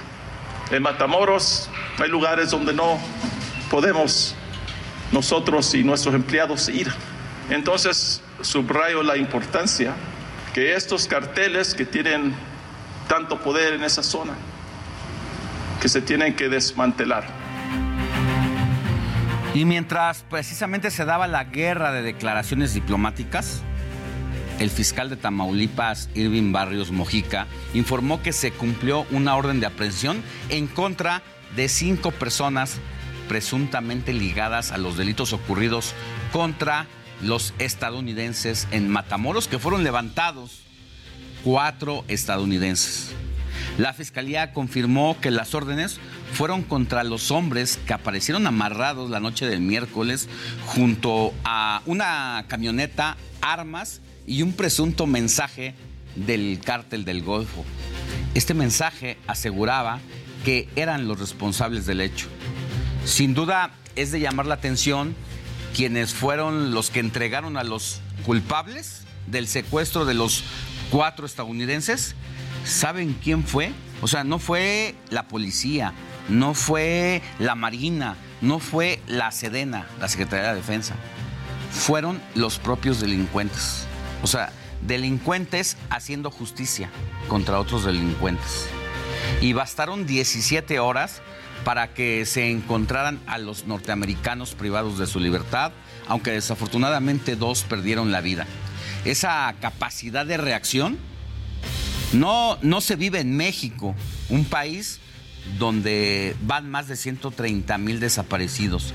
De estos 130 mil desaparecidos, hay dos marinos que escoltaban al senador José Narro Céspedes de Morena, de los que ni siquiera hay pistas a un año de desaparición, de su desaparición. Por eso llama la atención que en el caso de los estadounidenses, en menos de 17 horas se supo de su paradero, aunque desafortunadamente dos estuvieron sin vida. Este caso nos hace recordar el de el caso de cuando los delincuentes hacen justicia por su propia mano. Hay una escena de un capítulo, yo no sé si usted vio la serie del cártel de los sapos de Colombia y una de las primeras series precisamente que tiene que ver con el crimen organizado y que nos lleva a la entraña de cómo funcionan los grupos criminales. En esa escena, el coronel Ramiro Gutiérrez le dice al general de Colombia que tiene que cumplir la misión para capturar a Pablo Escobar y necesita trabajar como se debe y eso, le dice, es enrolarse para tener información de criminales. ¿Con quién cree que se debe de tratar? Pues con criminales, ya que ellos son los únicos que saben cómo y por dónde se mueven. Mire. Igual que a mí, coronel, el presidente me tiene hasta aquí. Que qué pago con Escobar. Que si ya intercepté las comunicaciones, que si ya lo tengo cercado. Mire, yo me desayuno, almuerzo y como con Escobar. ¿Sabe qué, coronel? Yo estoy mamado. Pero como usted no me hace caso, general, déjeme trabajar como Dios manda. Deje el misterio, ¿sí? Y hábleme clarito. A mí me gusta clarito. Mire, con los gringos no vamos a llegar a ninguna parte. Dígame una cosa. ¿Usted tiene idea de quiénes son los únicos que saben cómo y por dónde se mueven los bandidos? ¿Usted tiene idea de quiénes son los únicos que saben? Pues los mismos criminales. A su vez, Ricardo Monreal, presidente de la Junta de Coordinación Política del Senado, calificó de muy grave que sean los sicarios de los cárteles del narcotráfico los que impartan justicia ya en este país. Monreal consideró que este es un mal precedente para la democracia mexicana. Creo que a México nos deja en un momento difícil, porque si son los sicarios los que van a dar ofrecer soluciones o impartir justicia, es muy grave, muy grave. Y el Estado tiene que participar y eh, sin ninguna tregua es lo que creo. Eh, no nos deja bien parados, firmes en materia de justicia. Mire, el Buró Federal de Investigaciones de Estados Unidos va a comenzar una línea de investigación de medios digitales para recabar información y, y dar con los responsables del secuestro de los ciudadanos estadounidenses. Para ello pidió a la ciudadanía enviar fotos y videos que se tengan del acontecimiento. Mientras la atención mediática se centra en lo ocurrido allá en Matamoros. Es que autoridades estadounidenses dieron a conocer que tres mujeres oriundas de Texas están desaparecidas en México después de que cruzaron la frontera el mes pasado para vender ropa en un mercado de pulgas. Lo que se sabe hasta ahora es que las autoridades mexicanas pues están investigando el caso. Y tras estos acontecimientos, esta semana arribaron 200 soldados y 100 agentes de la Guardia Nacional a Matamoros con el objetivo de reforzar la seguridad. Y para tener todos los detalles de lo que está pasando allá, saludo con mucho gusto a nuestro corresponsal, Carlos Juárez, quien tiene todos los detalles. Adelante, Carlos, buenos días. Hola, ¿qué tal Alejandro? Te comento que, bueno, pues la vida en Matamoros sigue para muchos de una manera normal. Sin embargo, siguen los operativos en esta ciudad luego de los hechos del pasado viernes 3 de marzo. En la ciudad de Matamoros hay aproximadamente más de 300 elementos entre la Secretaría de la Defensa Nacional, así como también de la Guardia Nacional y de lo que viene siendo los elementos estatales y policías investigadores realizando diferentes cateos. Se han visto las unidades de la Sedena patrullar diferentes puntos, incluso Alejandro, el día de ayer eh, decomisaron un Lamborghini eh, que estaba con reporte de robo en los Estados Unidos. ¿Cómo, cómo le hicieron para cruzar un auto de más de 6 millones de pesos del lado americano a lo que viene siendo las tierras tamaulipecas es una verdadera incógnita. Entonces, bueno, pues eh, actualmente eh, el cártel del Golfo pidió a la población hace unos días que, estuvieran tranquilos. Sin embargo, pues el clima es de miedo, de zozobra aquí en estas tierras tamaulipecas que colindan con el Valle de Texas. Hay que recordar que la Fiscalía General de Justicia del Estado ya tiene órdenes de aprehensión en contra de cinco personas y vinculó proceso a un a una más por su posible participación en lo que viene siendo un secuestro agravado y las otras personas por homicidio. Por su parte, el FBI, pues al parecer no se comió este cuento de las personas entregadas por el grupo criminal y está pidiendo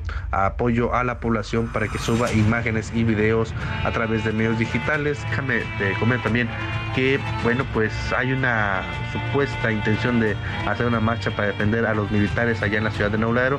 Este es otro caso. Recordaremos que los militares están señalados de presuntamente ejecutar de manera extrajudicial a cinco jóvenes en esta ciudad, al, otro extremo de la frontera de Tamaulipas con Estados Unidos.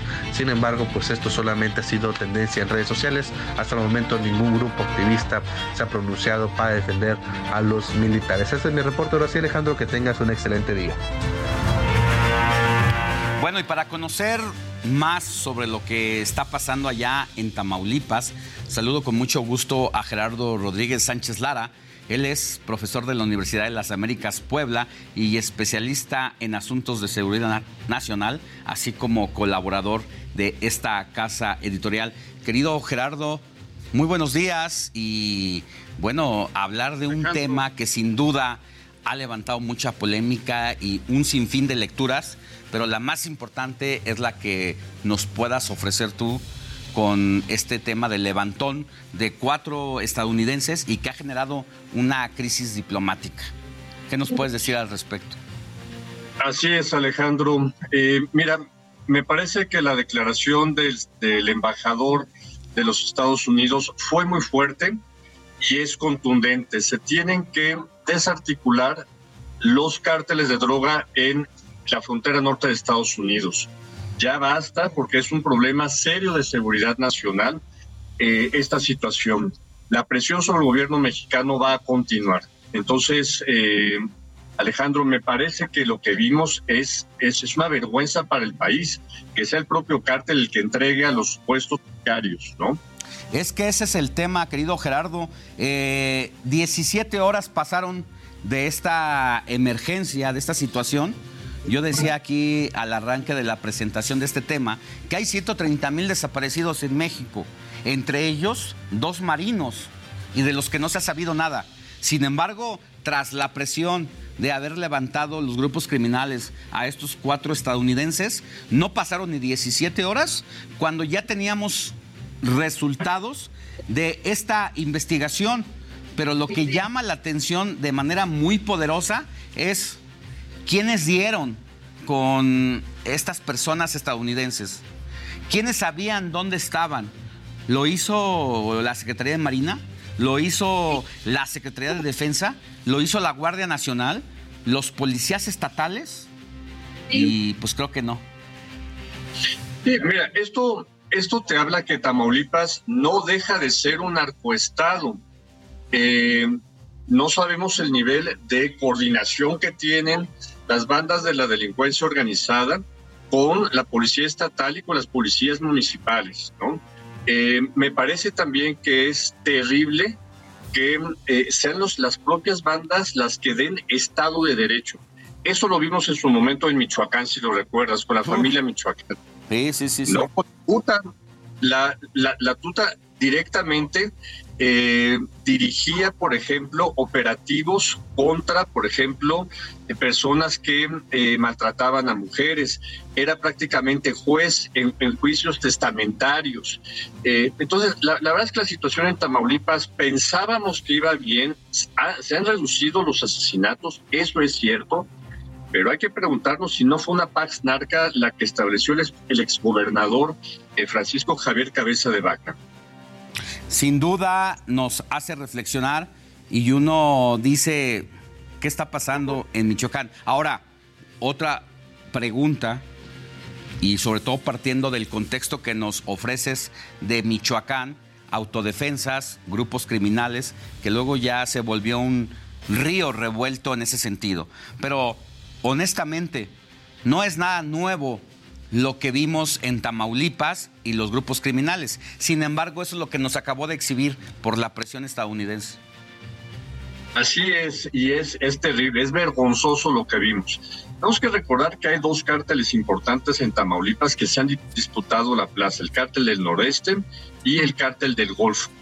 Eh, yo no quisiera ver una, eh, un aumento de la violencia entre estos dos cárteles me parece que lo que está exigiendo Estados Unidos es absolutamente correcto. Se deben desarticular estas bandas criminales ya, porque han sido fuente también de financiamiento de gobiernos estatales, Sí. de. Ahora, hay que reconsiderar la lucha como existe contra los grupos criminales, pero por último, y tenemos un minutito, ya sabes que los tiempos en radio y televisión son muy cortos, pero el asunto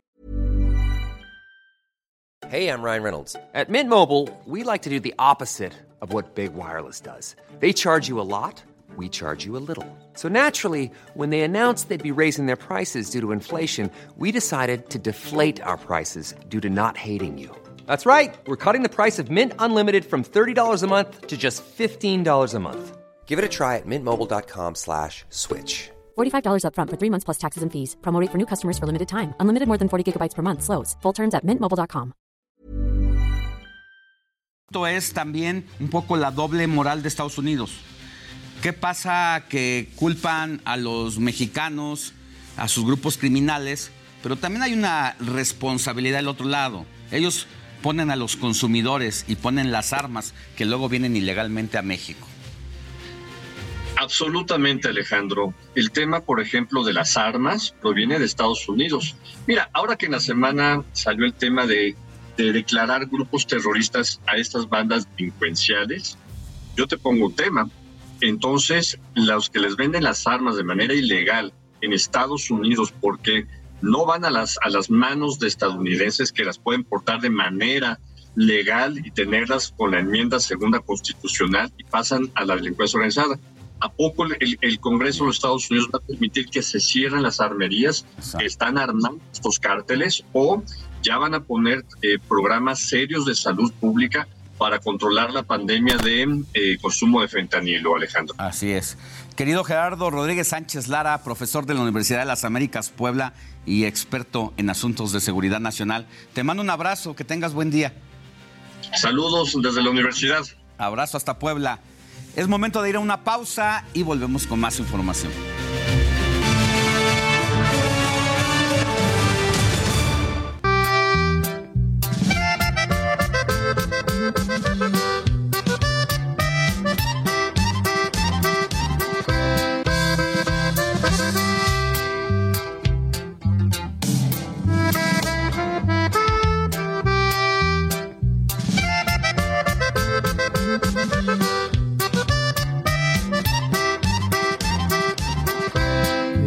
Quieres de mí? Si ya todo te di. Te di mi cariño, te di mi confianza, te di mi calor. ¿Qué más quieres de mí? Mi vida te la di por tan solo un solo un poquito de tu gran pasión. ¿Y todo para qué? ¿Y todo para qué? ¿Para qué tanto amor? Estamos escuchando Y todo para qué del grupo Intocable. La agrupación regiomontana se va a presentar en el Auditorio Nacional este fin de semana como parte de su Evolución Tour. Escuchemos un poco más de los regios. Si al final yo perdí, pero no me arrepiento si en cada momento me hiciste feliz.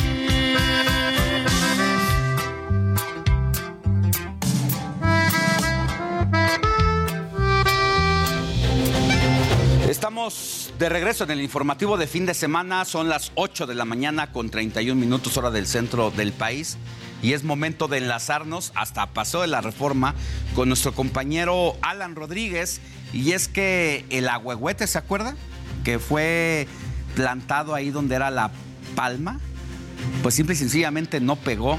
Y ahora va a ser reemplazado a menos de un año de que pues este árbol sustituyera a esa emblemática pues palma y se nota ahora el agüehuete enfermo a pesar de que hicieron todo por negarlo, pues llegó el momento y dicen que va a ser trasladado de vuelta al vivero Nezahualcóyotl.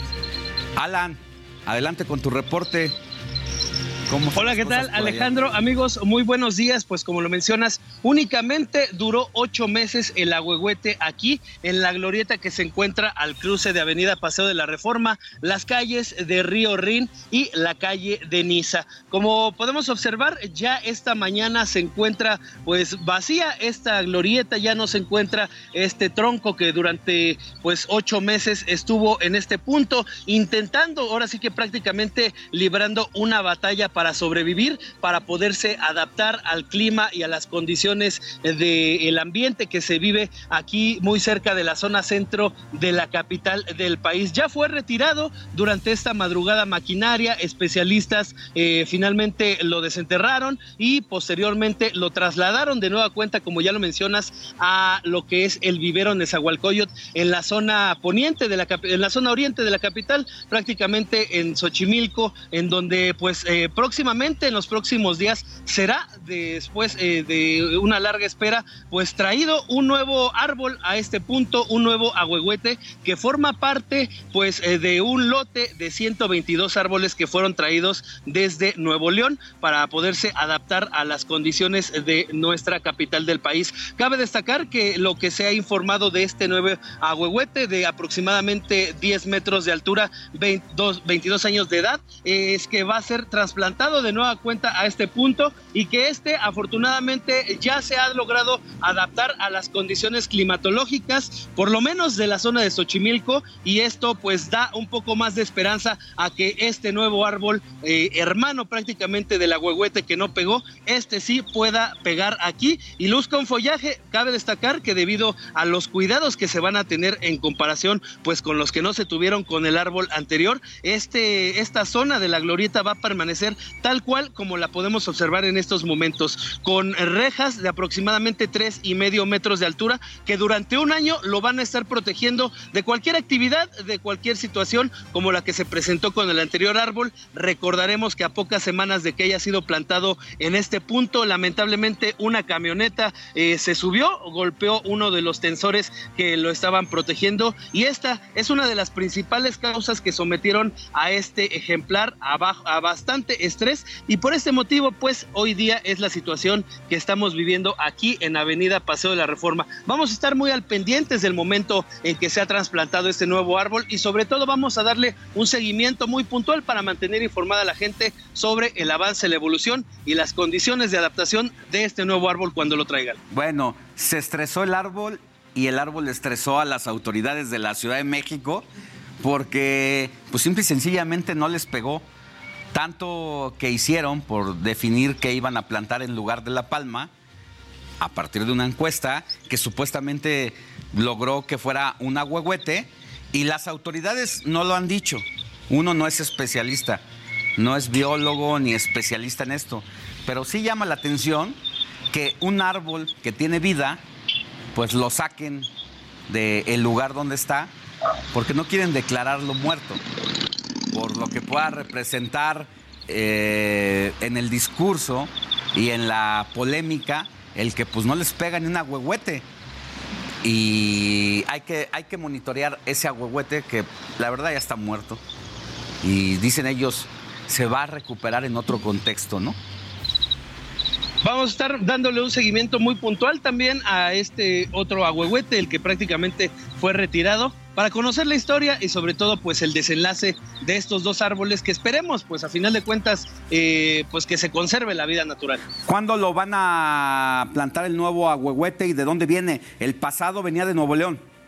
El que acaban de... Los dos los dos son de Nuevo León. los dos prácticamente vienen de un lote de 120 árboles que van a estar sustituyendo gran parte de los árboles de Avenida Paseo de la Reforma de la zona prácticamente en donde se encontraban las palmas. Y es que, pues como sabemos, aquí a estos ejemplares de la zona centro de la Ciudad de México, de, en zonas como Paseo de la Reforma, en Polanco también, fueron retiradas ya muchas palmas, las cuales eh, desafortunadamente han estado padeciendo de una, enfermedad provocada por una bacteria, por una plaga y pues estos agüehuetes 122 que fueron traídos simultáneamente prácticamente cuando en un solo lote, pues eh, estos ya se han adaptado y pues esperemos que luzcan de nuevo en la Ciudad de México. Oye, mi querido Alan, pues hay que darle seguimiento al agüehuete que quitaron de Paseo de la Reforma para ver si es cierto que lo van a recuperar y que lo van a plantar en otro lado o simple y sencillamente nos están dando a tole con el dedo.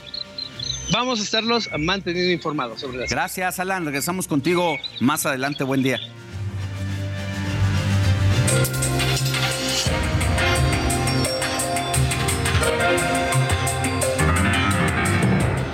Y bueno, llegó la hora de conocer las actividades de los suspirantes a la presidencia de la República y comenzamos con Marcelo Ebrard. El secretario de Relaciones Exteriores, Marcelo Ebrard, recibió a Francia Márquez, vicepresidenta de Colombia. Como parte del diálogo que sostuvieron durante el mes, el gobierno colombiano y el Ejército de Liberación Nacional en tierras mexicanas. En la semana, sostuvo reuniones importantes con representantes de Estados Unidos para abordar temas de seguridad y otros más. A propósito de esto, confirmó que en abril habrá una reunión en Washington. Además, se confirmó que Ebrard viajará el lunes a la capital de Estados Unidos para reunirse con todos los cónsules en ese país para abordar el tema del fentanilo y derivados. Y cómo no, Ebrard estuvo de manteles largos al llegar a un millón de seguidores en TikTok. Adivinen qué, ya somos un millón en TikTok. Un millón de gracias.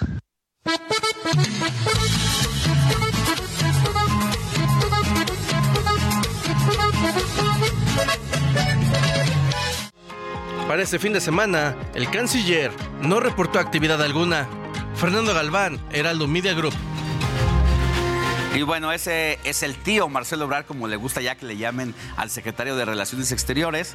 Pero también hay que preguntarnos, ¿qué hizo el secretario de Gobernación, Adán Augusto López, quien también tiene aspiraciones presidenciales? Aquí le presentamos la historia. La corcholata paisana del presidente, Ana Augusto López, se mantuvo cercano al presidente López Obrador, poniendo especial mira en el plan B y lo que sugiera alrededor de ello. Anduvo de gira por Guadalajara, Jalisco, donde habló precisamente de la reforma electoral y la gobernabilidad en México, además de reunirse con el gobernador Enrique Alfaro. En redes compartió un video acompañado de música jalisciense. Qué bonitos son los altos, bonito este Muy famosos son sus y la Virgen de San Juan. Además, lo respaldaron integrantes de la coordinación Región Centro del Movimiento Transformador de Guerrero, con el eslogan López por López, con el pueblo todo, sin el pueblo nada. Para este fin de semana, el tabasqueño no presenta actividades públicas. Roberto Martínez, Heraldo Media Group. Y bueno, por su parte también, estas fueron las actividades del hijo desobediente de Morena, Ricardo Monreal. El hijo desobediente, Ricardo Monreal, estuvo de visita el viernes en Aguascalientes donde se reunió con empresarios y simpatizantes de su movimiento. No tenemos nosotros muchos recursos, pero mucho entusiasmo, muchas ideas y sobre todo capacidad y talento para enfrentar los grandes problemas del país. En entrevista con medios locales, volvió a insistir que no dejará de luchar y que no declinará por nadie en miras de la Asociación Presidencial del 2024. Voy a luchar hasta el final con toda mi capacidad. No voy a declinar por nadie, tampoco voy a prestar. Yo les diría a todos que tengan confianza, que México es un gran país, que no se preocupen, vamos a lograr. Además, durante la semana, Monreal respaldó al presidente López Obrador sobre las injerencias estadounidenses. No lo podemos permitir, por historia, por dignidad, por eh, congruencia el sábado no reportó actividades. Heraldo Media Group. Y bueno, finalmente le presento las actividades de la jefa de gobierno de la Ciudad de México, Claudia Sheinbaum, que ya empezó a salir a los estados, pero esta es la historia. La jefa de gobierno de la Ciudad de México, Claudia Sheinbaum, se mantuvo una vez más en la capital sostuvo un conversatorio virtual con personas de Sonora, donde celebró el plan de la entidad para la extracción de litio en el país. Durazo a platicarnos sobre el plan Sonora y al mismo tiempo platicar nosotros sobre lo que estamos haciendo de fuentes renovables de energía. Además, anunció que sobre Paseo de la Reforma habrá una exposición de las 32 entidades del país. Así lo dijo Natalie Despla, secretaria de Turismo. México se mostrará al mundo como la capital del turismo durante cuatro días. Ahí estarán los compradores eh, que se llaman hosted buyers, eh, compradores turísticos a nivel mundial. También el Zócalo Capitalino se llenará de baile y sabor el próximo 25 de marzo con la presentación de Sonideros. Y por si quedaban dudas, confirmó que se inscribirá en la convocatoria en julio para la encuesta de Morena para definir candidato a la presidencia. En la semana, la mala noticia que dio la mandataria es que la Ciudad de México sufrirá sequía prolongada que afectará a algunas alcaldías. Para el fin de semana, no tiene actividades. Mónica Reyes, Heraldo Media Group. Y bueno, para este fin de semana las actividades del presidente López Obrador prevén que visite Tabasco, Chiapas, Campeche, Yucatán y Quintana Roo. El objetivo de ese viaje será supervisar precisamente los trabajos relacionados al tren Maya.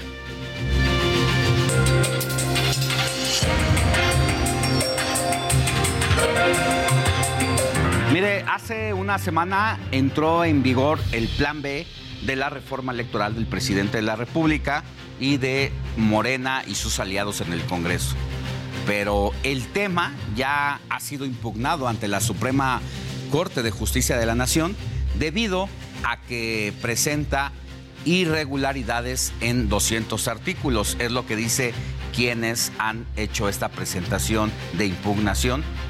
Y por lo anterior ha recibido una lluvia de 65 recursos contra todo el paquete de esta ley.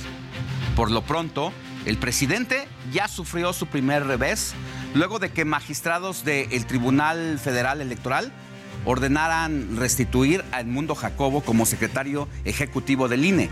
El proyecto considera que se violó la autonomía del instituto, por lo que se dictó el retorno al cargo de este funcionario. Y hace una semana aquí le preguntábamos a Edmundo Jacobo si iba a defender a defenderse por su cuenta o iba a esperar a la decisión de la Suprema Corte de Justicia de la Nación. Y esto es lo que nos contestó. Preguntarle si se va a defender personalmente o va a esperar el resultado de las acciones de inconstitucionalidad que defina la Suprema Corte.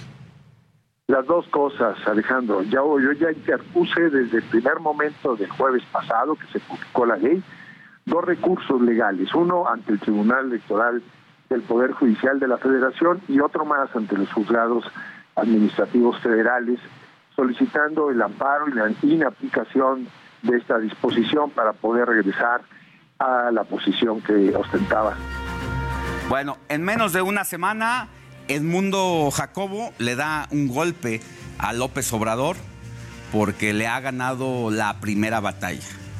Y de inmediato el presidente López Obrador pues reaccionó en la primera oportunidad y dijo de Edmundo Jacobo que es un porfirito, como definiendo a Porfirio Díaz, quien estuvo más de 30 años en el poder, a Jacobo, quien lleva más de 14 en el Instituto Nacional Electoral.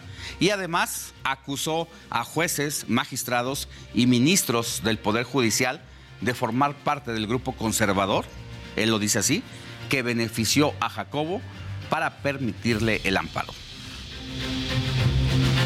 ¿Cómo se llama? Este, el Jacobo, que ya consiguió un amparo. Sí, ya consiguió un amparo. Ahí va a seguir, Porfirito.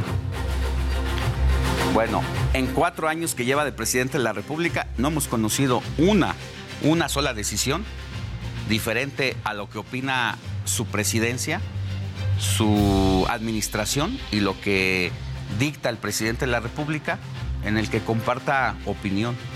Completamente ve enemigos en todo lo que no le conviene. Y para conocer más sobre lo que está ocurriendo con las impugnaciones del Plan B de la reforma electoral del presidente López Obrador. Agradezco que esté con nosotros al secretario general de Movimiento Ciudadano, Juan Zavala. Querido Juan, muy buenos días, ¿cómo estás? Y qué gusto escucharte. Hace rato que no nos saludábamos.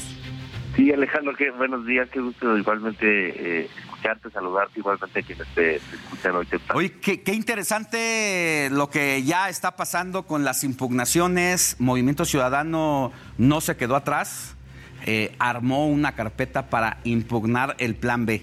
primero, antes de preguntarte de qué piensas de la Suprema Corte y de lo que va a definir, ¿en qué consiste específicamente esta impugnación que ustedes presentan y si es acción de inconstitucionalidad?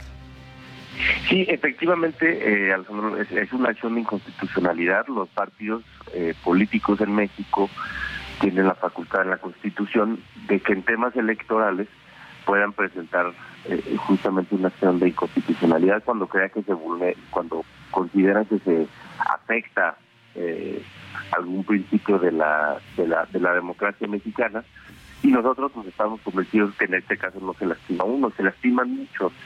Eh, yo creo que gran parte del problema y gran parte de lo que ha buscado el gobierno es confundir, porque como ya lo decías hace unos minutos, eh, se reforman más de 400 artículos.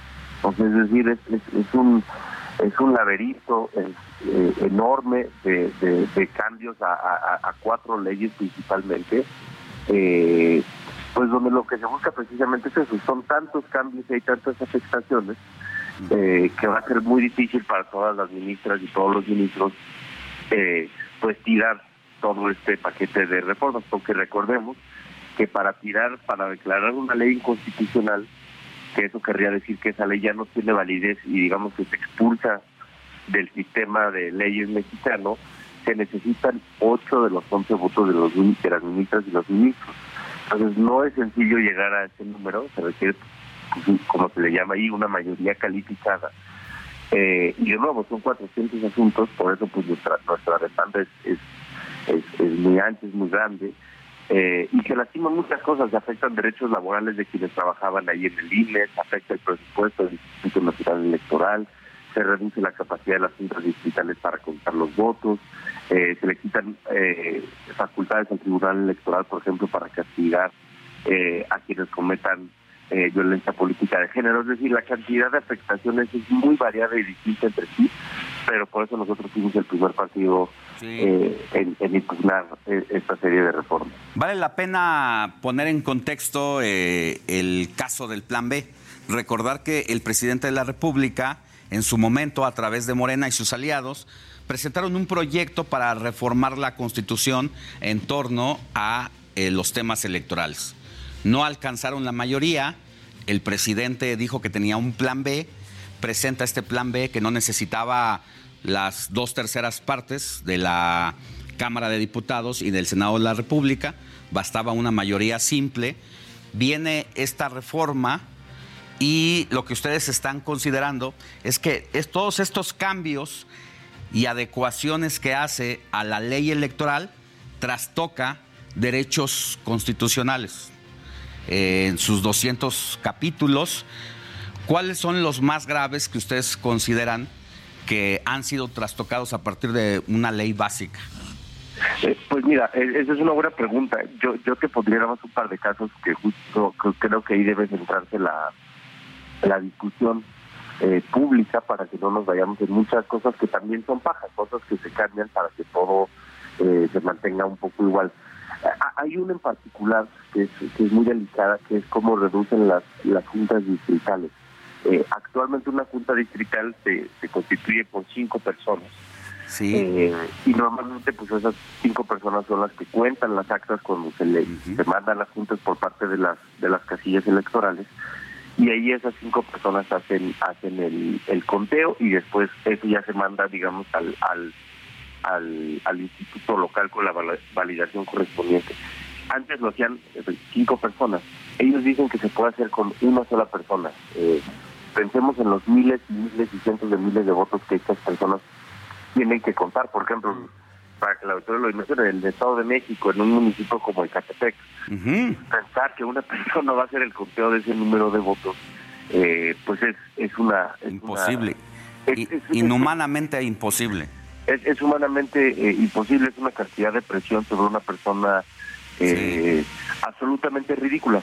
Y por otra parte, pues es eso, es la reducción de la cantidad de gente, eh, Alejandro, que lleva pues décadas dedicándose a este tema. Si algo México le apostó desde el año 2000, pues es a la consolidación de un sistema electoral y cómo reducen el sistema profesional de carrera de, del INE corriendo a más de mil y tantas personas que ahí laboraban, que lo único que han hecho es formarse en materia electoral, que son expertos en la materia, eh, pues también nos parece muy delicado, porque son personas, uno, que tienen derechos laborales adquiridos, y dos, son personas que el país les había costado una buena cantidad de recursos humanos, económicos. Capacitarlos. Y e, efectivamente de capacitación, y me parece una absoluta locura este después de esa apuesta de 25 años, donde las cosas han salido bien, hay, hay que recordarlo, si, hubiera sido una catástrofe en el sistema electoral, eh, si en el 2018 hubiera eh, lo que llegado con un fraude, bueno, yo entendería que habría que reformar, que repensarlo, pero ahora sí que, como dice el dicho, ¿no? Pues si no, si, no, si no está roto, pues no lo arregles. Pues sí, las gubernaturas últimas que ha ganado en su mayoría Morena, la presidencia de la República, Andrés Manuel López Obrador, pues quiere decir que las cosas están bien en este país eh, democrático y lo que representa una nación de inversión en ese sentido. Tenemos 40 segunditos, pero antes de despedirte, querido Juan, eh, lo que ha hecho el Tribunal Electoral de restituir a Edmundo Jacobo en esta gran arquitectura democrática es un precedente interesante, ¿no? Sí, digo, se le, da una, una suspensión definitiva, que quiere decir que no lo pueden eh, eh, despedir hasta en tanto haya una resolución de fondo. Pero efectivamente, pues es que de nuevo, yo quiero recordar a la gente que, que muchas de esas personas tienen derechos laborales y todos en nuestro trabajo debemos estar protegidos contra las arbitrariedades del poder que te quitan solamente porque le caes gordo al presidente. Muchos de nosotros, bueno, yo he trabajado en alguna institución 14 años, conozco mucha gente que sí, que no es ningún portirito y que solamente es gente profesional que va a trabajar todos los días eh, y que en ese sentido me parece eh, correcto que se protejan sus derechos. Querido Juan Zavala, secretario general de Movimiento Ciudadano, te mando un abrazo y muchas gracias por estar con nosotros en el informativo de fin de semana. Muy buen día, te mando un fuerte abrazo. Abrazo. Vamos a una pausa y volvemos con más información.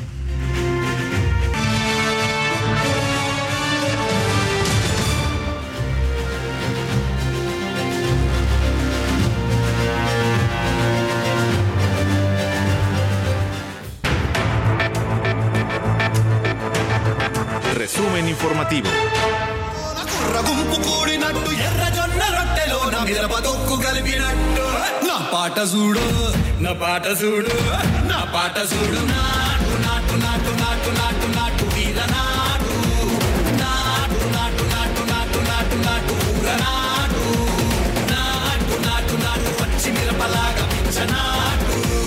నాటు నాటు నాటు విచ్చు కత్తిలాగా వెర్రినాటు I've had enough of this nonsense! You two, out!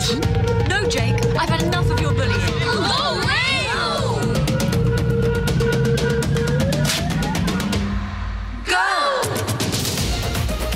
Bueno, estamos escuchando Natu Natu de la película de Netflix RRR, debido a que esta canción es una de las nominadas a ganar por mejor tema musical en los premios Oscar que se van a entregar mañana y que hay que estar pendientes. Escuchemos un poquito más.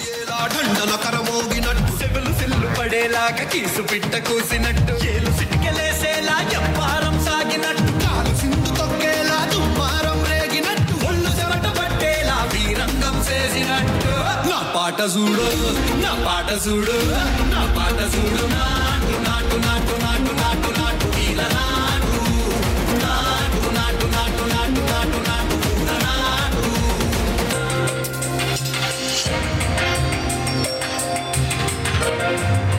Y mire, este año el Día Internacional de la Mujer cayó el miércoles, por lo que algunas de ellas no pudieron unirse a la marcha por esta conmemoración. Sin embargo, este fin de semana habrá otra movilización en la Ciudad de México con el objetivo de integrar a las mujeres que no pudieron salir a las calles este miércoles por el motivo que usted quiera. El evento está programado para este sábado, el cual va a partir del Monumento a la Revolución rumbo al Senado de la República y va a concluir en la Avenida Juárez, ahí en el monumento a Juárez precisamente.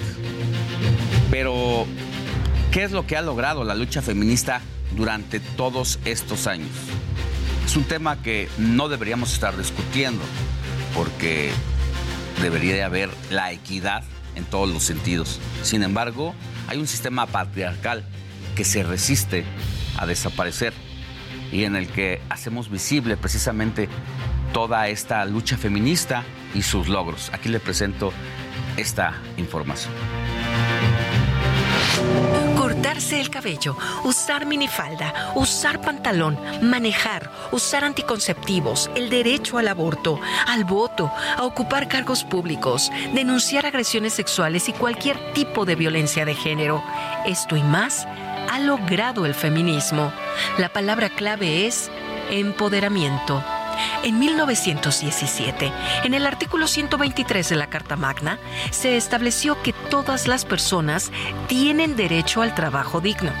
En 1948, desde la Organización de las Naciones Unidas, el feminismo logró que en la Declaración Universal de los Derechos Humanos se garantizara el derecho a la educación de todas las personas, mujeres y hombres. En 1947, gracias a la lucha, se logró el derecho al voto femenino, pero fue hasta el 17 de octubre de 1953 que el presidente Adolfo Ruiz Cortines promulgó las reformas constitucionales para que las mexicanas tuvieran acceso pleno a su ciudadanía. Las mujeres votan por primera vez en 1955 pero tuvieron que pasar 24 años de este hecho histórico para que una mujer fuera electa como gobernadora en el país. En 1979, Griselda Álvarez Ponce se convirtió en la primera gobernadora de Colima. Desde el México independiente hasta 2018, únicamente ocho mujeres habían logrado gobernar una entidad del país, pero actualmente son nueve mujeres gobernadoras. Sin duda, las batallas ganadas han sido muchas. Se creó la alerta de violencia de género contra las mujeres. Se aprobó la ley Olimpia contra la violencia digital. El aborto es legal en gran parte del país. Se aprobó la ley Ingrid que protege los datos de víctimas de feminicidio. La ley Ácida fue aprobada en Puebla. Protege a mujeres víctimas de ataques con químicos. Y detrás de cada victoria hay mujeres que no descansaron hasta convertir el sueño en realidad. 감사합니다.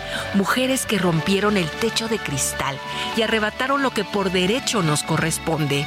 Mujeres que no se callaron ni fueron sumisas. Mujeres como Elvia Carrillo Puerto, quien luchó por el voto de las mexicanas.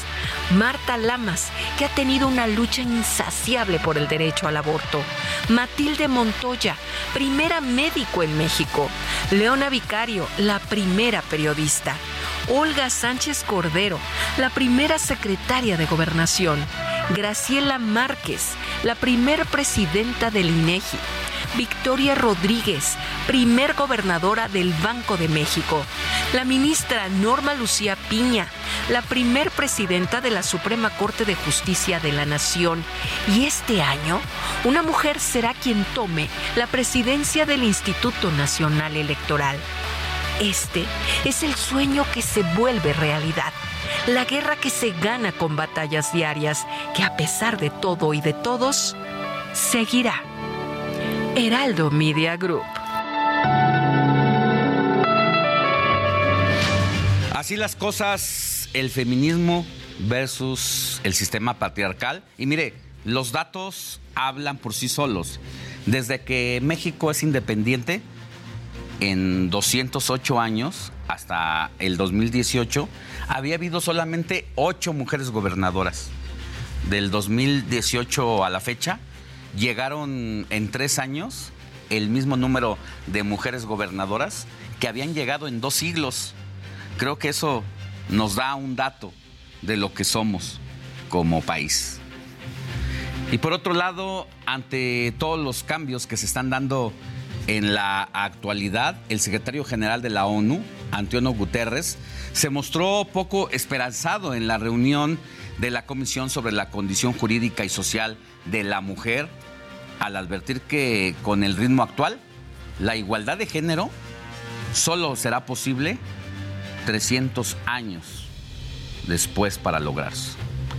Y en el marco de esta conmemoración, la UNAM, en coordinación con la Casa del Lago lanzaron una convocatoria para el segundo concurso de canción feminista, donde podrán ganar uno de los premios de hasta 10 mil pesos.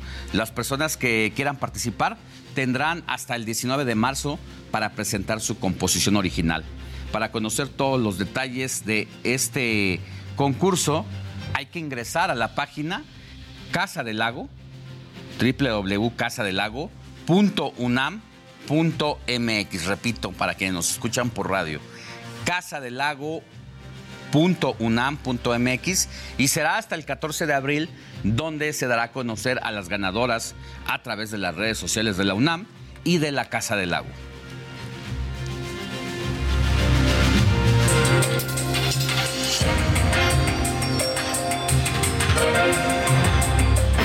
Oiga, ya inició la cuenta regresiva para que este domingo se lleve a cabo la edición número 95 de los premios Oscar 2023, que va a buscar premiar a lo mejor del medio cinematográfico.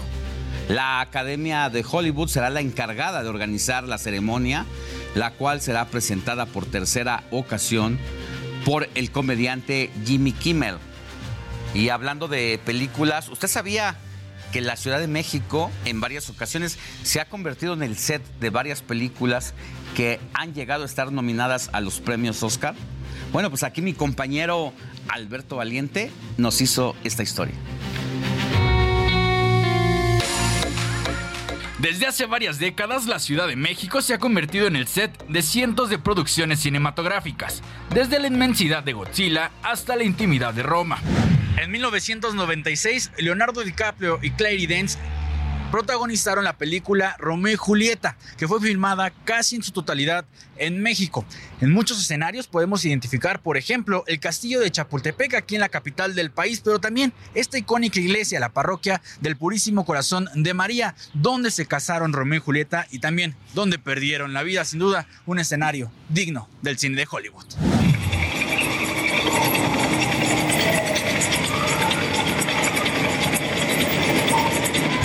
Mayoría de los lugares icónicos donde fueron grabadas algunas películas se coloca una placa para no olvidar la importancia durante el rodaje. Y si hablamos de locaciones icónicas, por supuesto que Tepeji 22 debe estar en esta extenuante lista, pues aquí en la Ciudad de México se filmó Roma, una película que ganó tres estatuillas de los Óscares en 2018, dirigida por Alfonso Cuarón y que catapultó a la cima a Yalitza Aparicio. Deje las maletas, doctor. Hola, papá. Ya está suave en el Pepe se esperó para despedirse de ti. Pues pon. ¡Uy, qué cigarro! Aunque no todo se graba en calma, algunas escenas, sobre todo de grandes acciones, requieren la sincronía de la producción y los habitantes del lugar.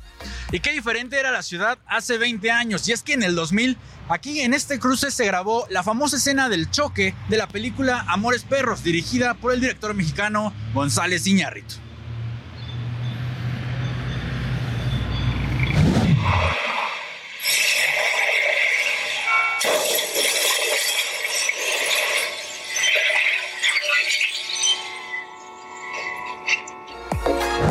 Claro, todo cambia, con el tiempo y con la producción, pues lo que puede abrir todos los días como una oficina de correo postal, en cámara se convierte en un gran banco.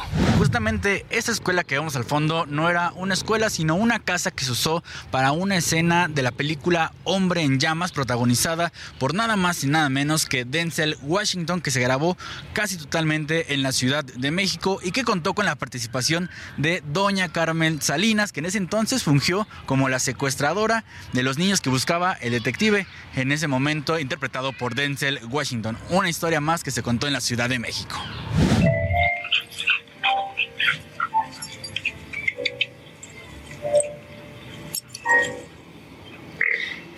Otras películas que han utilizado locaciones chilangas son El Vengador del Futuro en Metro Chabacano, James Bond en Licencia para Matar y El Teatro de la Ciudad. James Bond Spectre con el famoso desfile del Día de Muertos y el bordo de Soshaka que fue utilizado para la filmación de Elysium. Y sin duda la que no podía faltar en esta lista era la película Bardo del director mexicano González Iñárritu y que este año estuvo nominado a los Oscars.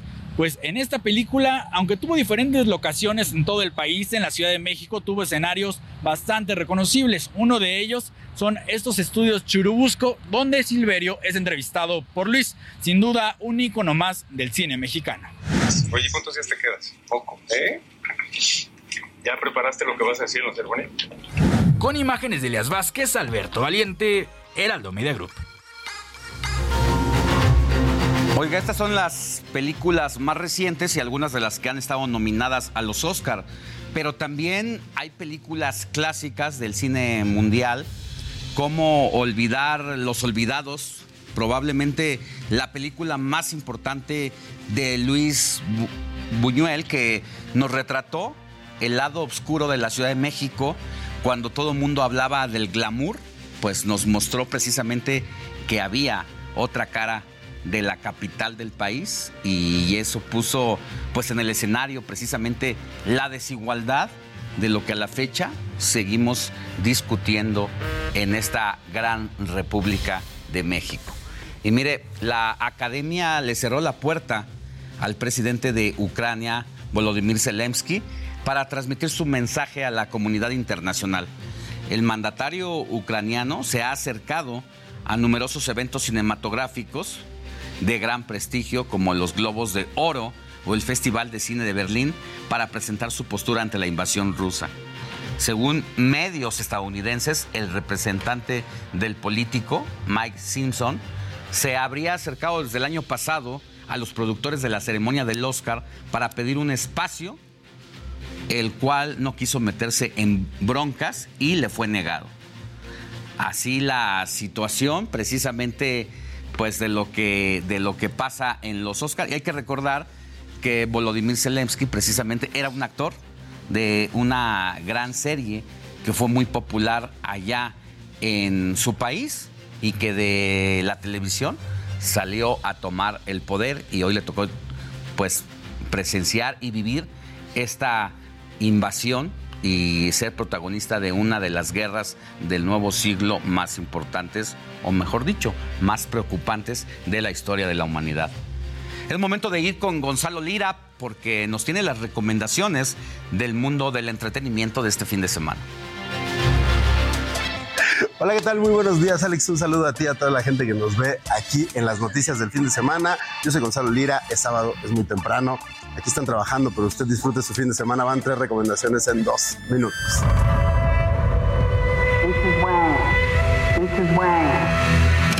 Mrs. Wang, are you with us? Y las tres recomendaciones de esta semana tienen que ver completamente con el Oscar. La primera es la película más nominada y seguramente la que se estará alzando con el galardón de mejor película, mejor actriz, mejor actor de reparto y un montón de cosas. Se trata de todo en todas partes al mismo tiempo. Una película que encuentran ya en la plataforma de Prime Video y que nos cuenta la historia de una mujer eh, de ascendencia asiática, de ascendencia china, que tiene una lavandería y que tiene problemas problemas con Hacienda. Cuando va a las oficinas de Hacienda para resolver sus problemas, se da cuenta de que hay otras realidades alternas y las va a empezar a explorar para ver qué es lo que podría haber sido de su vida en cada una de ellas. La película es una alucine existencialista que se vuelve muy interesante y muy divertido y que seguramente será acreedora a los Oscars de mejor película y un montón más.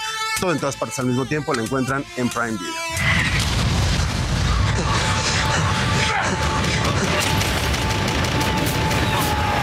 Y de ahí pasamos a una de las películas que se fue colando, colando, colando y que también se llevará varios premios técnicos, seguramente mejor película extranjera y por ahí incluso se podría llevar eh, el premio de mejor guion adaptado. Esto es sin novedad en el frente, la historia de un soldado alemán durante la Primera Guerra Mundial y todas las atrocidades que le toca ver. Es una película que a partir de sumergirnos, involucrarnos en la experiencia de este soldado, nos hace darnos cuenta de los horrores de la guerra y nos hace cuestionarnos por qué eh, es que existen tales. Sin novedad en el frente, también la encuentran en plataformas. Ella está en Netflix.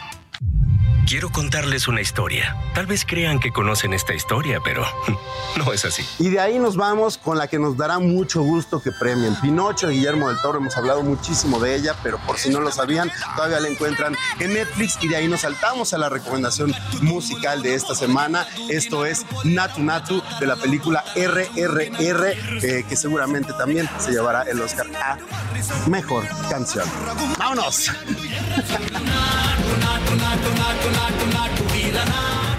Bueno, pues el día de mañana vamos a conocer a los galardonados de el Oscar. Y mire, el Mexican Power está más fuerte que nunca en el séptimo arte.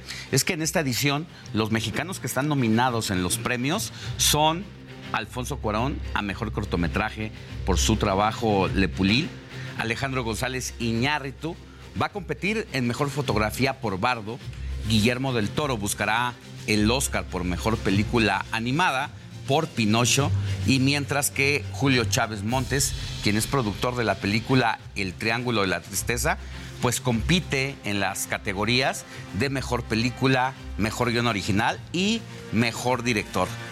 Y los nominados a Mejor Película, sin novedad en el frente, Avatar, El Camino del Agua, Almas en Pena en Nisherin, Elvis, todo a la vez en todas partes, Los Fabelman y El Triángulo de la Tristeza, ellas pues hablan también, está ahí metida, entre otras.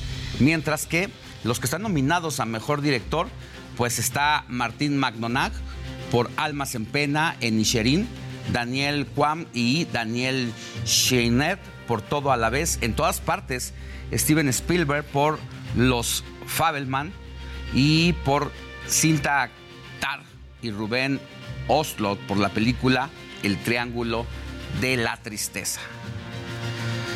Así las cosas, hay que estar pendientes mañana. Por lo tanto, es momento de ir al del resumen informativo con Abraham Arreola. La semana siempre tiene información importante, pero en estos minutos te voy a platicar de todo lo contrario. Yo soy Abraham Arriola y ya comienza el resumen informativo. Snapchat lanzó su propio chatbot con inteligencia artificial, pero ahora que está de moda, nos preguntamos, ¿la gente realmente usa todavía Snapchat? El creador de One Piece le pidió escribir un capítulo de su serie a el chat GPT. Hablando de inteligencias artificiales, Eiichiro Oda quiso experimentar con la inteligencia artificial e introducirla en el mundo de los mangas.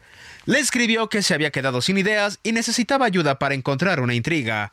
En segundos, el chat entregó su primera propuesta y fue rechazada, pero entonces ideó una nueva trama con extraterrestres y brujas, porque si algo le falta a alguna trama son extraterrestres y brujas, ¿verdad Smallville? Una novia falleció durante su boda y su familia la sustituyó con su hermana en el mismo día de la boda. El hombre se casó con la cuñada, ahora su esposa.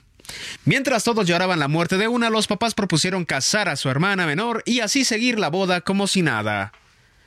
En más cosas de la India, un ratón logró un robo millonario. Sí, un ratón, un ratón de verdad, llevándose un collar de diamantes de una joyería. Y como ya es costumbre en TikTok, alguien compartió algo difícil de creer. Magali Sisi Blue subió un video de un himno nacional, el nacional mexicano, en un papel de un octavo escrito en sopa de letras. Muchos no le creyeron, así que ella demostró que era verdad adjuntando la captura de pantalla de dicha tarea.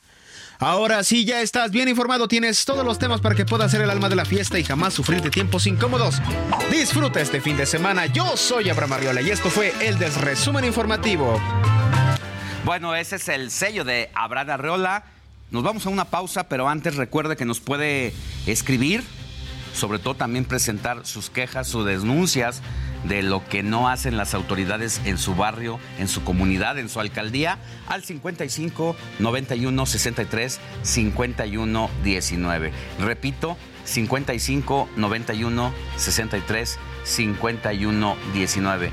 Vámonos a un corte y vamos a regresar con todo sobre la marcha de este sábado con relación al Día Internacional de la Mujer.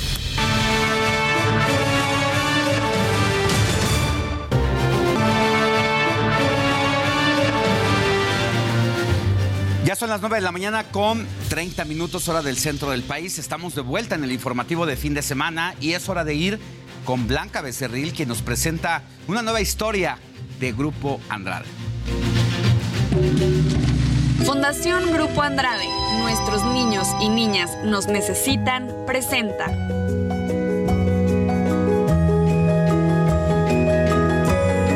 Tu causa, mi causa.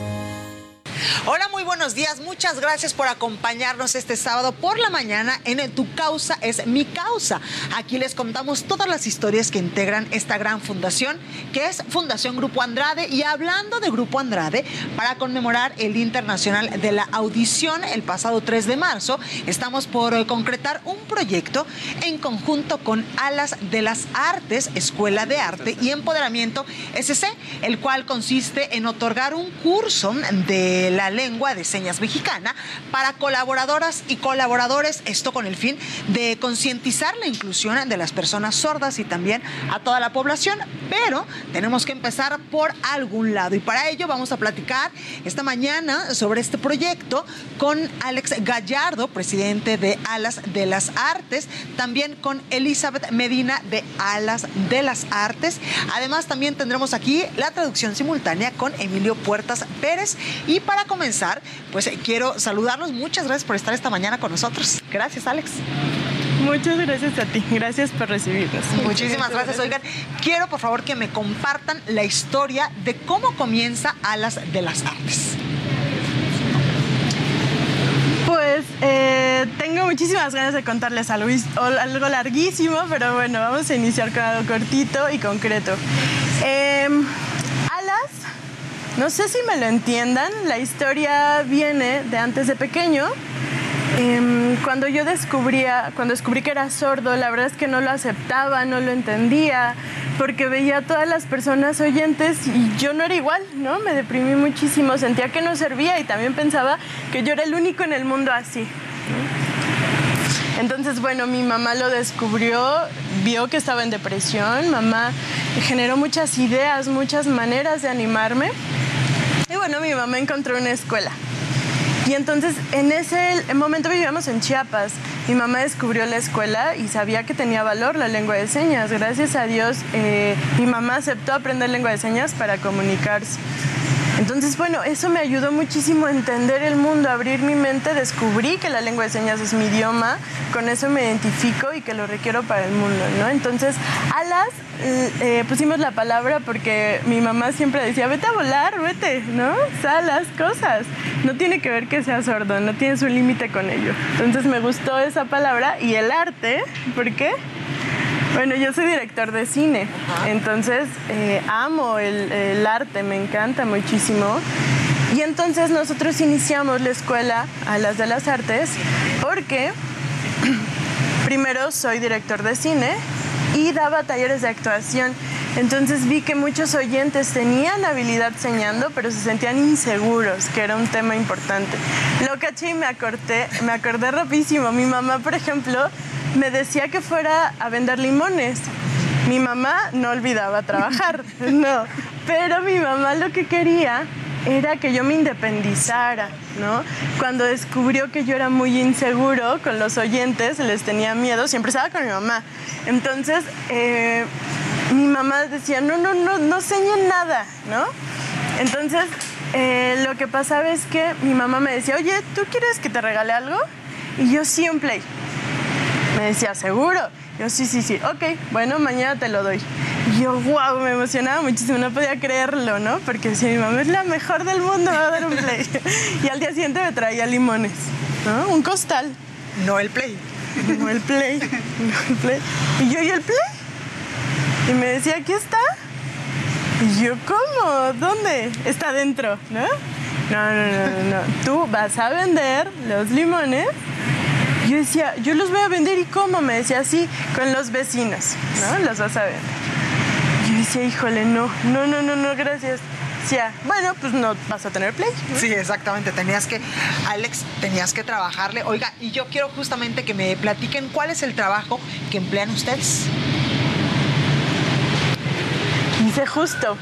Nosotros enseñamos lengua de señas y también enseñamos actuación y canto en lengua de señas. Enseñamos ello, es muy, muy importante. Alex, por favor, cuéntame sobre pues eh, la información del proyecto que tienen justamente con Fundación Un Grupo Andrade para apoyar a todas estas personas. Pues bueno, el IPLIAP, que ustedes lo conocen claramente, eh, la directora se llama Mercedes, ella fue mi profesora. Y entonces eh, ella nos pidió que platicáramos con ustedes para presentarnos justo. Y su proyecto, la verdad es que me encantó. Eh, deseamos iniciarlo en México y generar proyectos diversos. Y es lo que nosotros queremos hacer. Iniciamos por un proyecto en donde enseñaremos lengua de señas y a partir de ello generar proyectos alternos con los cuales difundir la lengua de señas o el trabajo que se puede hacer con ella. ¿Y cualquier persona puede acceder a estos cursos, Alex? Dice, lo vamos a dar, el primer paso es darlo para Fundación Grupo Andrade y después ojalá expandirlo. Perfecto. ¿Y cuál es la visión a futuro para Alas de las Artes? Híjole, pues tenemos no muchos. vender limones. no, ya, eso ya, ya pasó. Perfecto, pues bueno, eh, yo soy director de cine, entonces eh, lo que quiero es abrir hacia el cine un área de oportunidad importante, ¿no? Que es la que todos los oyentes conocen, ¿no? Llevar ahí la lengua de señas. Entonces queremos obviamente más, más sucursales para eh, Alas de las Artes, porque bueno, nosotros ya llevamos ahorita ya siete años trabajando en Alas de las Artes, he visto que funciona increíble y todos los alumnos lo aprenden de manera increíble. Algunos ya son intérpretes, algunos dan servicios para sordos. Por ejemplo, hace poquito tuvimos Expo Conocimiento, eh, que fue para todos, para oyentes y para sordos. Eh, pero justo, a veces cuando aprendemos lengua de señas, terminando, ¿qué pasa? ¿no? Nosotros intentamos unirlo con la cuestión profesional y mostrarlo a sordos y oyentes para que sordos y oyentes se incluyan ¿no? en este tema. Y también actualizarnos, porque me imagino que como toda lengua tiene sus variantes.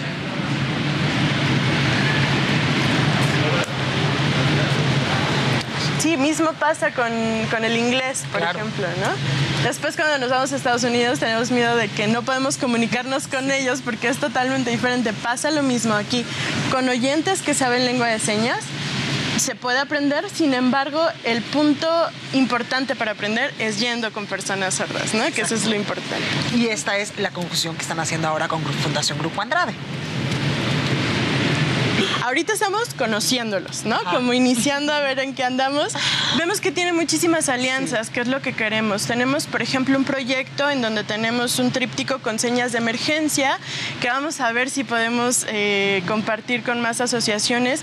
Pueden ser de emergencia, no sé, Cruz Roja, llevarlo a las áreas que tienen eh, directo, mm, directo, sí, directa comunicación con las personas, ¿no? Ya sea restaurantes, lugares en donde van a pedir información, que a lo mejor no necesitan un curso, ¿no? A lo mejor solo necesitan 6, 7 señas, exacto, para poder comunicarse. Entonces, proyectos tenemos muchísimos y ahí esperaremos que se generen muchas alianzas. Pues bienvenidos a Fundación Grupo Andrade. Muchísimas gracias. De verdad estoy muy contento y bueno, queremos expandirnos eh, para que poco a poco aprendamos más. Por ejemplo, sí, yo siendo sorda a través de la lengua de señas, hay algunas personas sordas que pueden escuchar, por ejemplo, con implante, con aparato auditivo. Yo en mi caso no puedo, yo soy sordo profundo, yo uso la lengua de señas, entonces deseo que esta lengua se vea desarrollada en México. Absolutamente, pues muchísimas gracias por acompañarnos y gracias por esta gran labor que están haciendo en estos momentos por las personas eh, sordas en el país, a las de las artes. Espero que en verdad todas nuestras colaboraciones sean precisamente para ayudar a todas las personas que en estos momentos lo necesiten a través de Fundación Grupo Andrade. En verdad, respondan a esta noble causa. Muchísimas gracias por estar esta mañana con nosotros de sabadito. Gracias, Alex. Gracias, gracias, a ti. Esto es Tu Causa, Mi Causa. Yo soy Blanca Becerril y nos vemos la próxima semana. Gracias.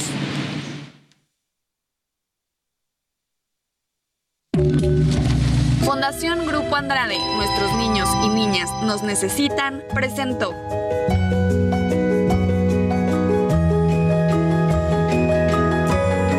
Tu causa, mi causa. Oiga, es momento de hacer contacto con Luis Ramírez, conductor de Mundo Inmobiliario. Radio y director de Vive de las Rentas, para hablar sobre el incremento de mujeres que se interesan en comprar una propiedad. ¿Es así, mi querido Luis? Querido Alex, me da muchísimo gusto saludarte. Muy buenos días. Es correcto, las mujeres forman eh, una eh, parte importante del mundo inmobiliario, pero sobre todo inciden en la forma en la que se crean, en la forma en la que se construyen inmuebles. Por supuesto que hoy los desarrolladores, los constructores sabemos que más del 70% de la decisión de compra de un inmueble eh, lo toma la decisión a las mujeres y esto es extraordinario. Por eso precisamente, mi querido Alex, eh, pues se crean propiedades, por ejemplo, eh, tú lo sabes, con walking closet, con espacios especiales para que las damas guarden sus zapatos, pero realmente no solamente se trata de los walking closet y de los lugares para guardar los zapatos, se trata de la concepción de toda la propiedad, de toda la vivienda, porque las mujeres son jefas de familia. Más del 40% de las compras que se hacen en México son por mujeres y es que son justamente las mujeres quienes son jefas de familia y quienes deciden qué propiedad comprar. Pero déjame darte algunos datos. ¿Qué buscan las mujeres? Primero, más o menos el 46% de las búsquedas en portales inmobiliarios son hechos por mujeres, aunque por supuesto, como verás, hay más hombres que también buscan propiedades, pero como te decía, al final la decisión, eh, eh, estos son los hombres que tienen pareja o que tienen familia, y pues toman por supuesto en cuenta la opinión de las damas. Entonces, 73% de las mujeres que buscan propiedades buscan departamentos, un 16% de las eh, damas buscan casas y el resto buscan propiedades mixtas. Pero déjame decirte que eh, hoy, eh, al menos este 2022, más del 37.7% de las propiedades que se compraron fueron compradas totalmente por mujeres, por mujeres solas. Y del resto de las propiedades, el 27.9% de las propiedades fueron adquiridas por parejas, pero por supuesto con la incidencia de las damas para la decisión de la elección del tipo de propiedad, el número de recámaras, el lugar, etcétera. Entonces, de ahí el dato, querido Alex, que más del 70% de las damas tengan esta decisión de compra e incidan en el mundo inmobiliario. Y bueno, pues sin duda eh, las familias siguen creciendo, las familias lideradas por mujeres en nuestro país siguen creciendo y de ahí la importancia de que los eh, desarrolladores cuando hacemos nuestros análisis de mercado, pues obviamente nos damos cuenta de esto y buscamos justamente eh, pues qué patrones y sobre todo qué cosas buscan y gustan a las damas eh, y yo te hablo del Booking Closet, pero no solamente es eso, por supuesto es la ubicación. Déjame decirte que más del 70% de las mujeres buscan que donde van a comprar sea un lugar seguro, una colonia segura, que haya videocámaras, que también esté iluminado alrededor. Entonces son muchos factores, muchos factores que decir, por supuesto las recámaras para los hijos, etcétera. En fin, creo que hoy los que entendemos este poder que tienen las mujeres sobre el mundo inmobiliario, pues tenemos más posibilidades de vender, por supuesto, si creamos inmuebles dirigidos hacia las mujeres. Por cierto, mi querido Alex, hay grandes oportunidades para invertir en, mi empresa en vivelasrentas.com, donde tenemos edificios justamente con todas estas características en más de 10 ciudades en México, pero también en Estados Unidos, en España. Y quisiera invitar a tu audiencia a que visiten www.vivedelasrentas.com o que me manden un mensaje a las redes sociales. Ahora voy a decir mis redes sociales y les mando un ebook con cinco lugares donde invertir ahora mismo. Pero bueno, también es invitarlos a que escuchen hoy mi programa aquí por el Heraldo Radio, Mundo Inmobiliario, hoy en punto de las 4 de la tarde, todas las semanas y también los jueves 10 de la noche. Para encontrarme en redes sociales y mandarles este ebook, me encuentran en Facebook, en Twitter, en Instagram, en todos lados como Luis Ramírez. Mundo inmobiliario, mi querido Alex, así los datos en este apasionante mundo inmobiliario. Bueno, pues la cita es hoy contigo a través del Heraldo Radio por el 98.5 de FM en la Ciudad de México y todo el Valle de México y a través de distintas frecuencias a lo largo y ancho del país, 16 horas, 4 de la tarde. Ahí nos escuchamos hoy, por favor, Alex. Muchas gracias. Y Abrazo, Luis. Abrazo, amigo. Mire, hoy en Perfiles del Heraldo Media Group platicamos con Maru Campos, la primera mujer en la historia en gobernar Chihuahua y quien reconoció que en lo que lleva de su administración el reto más complicado que ha tenido que enfrentar fue el motín en el penal de Ciudad Juárez. Esto es parte de lo que nos contó.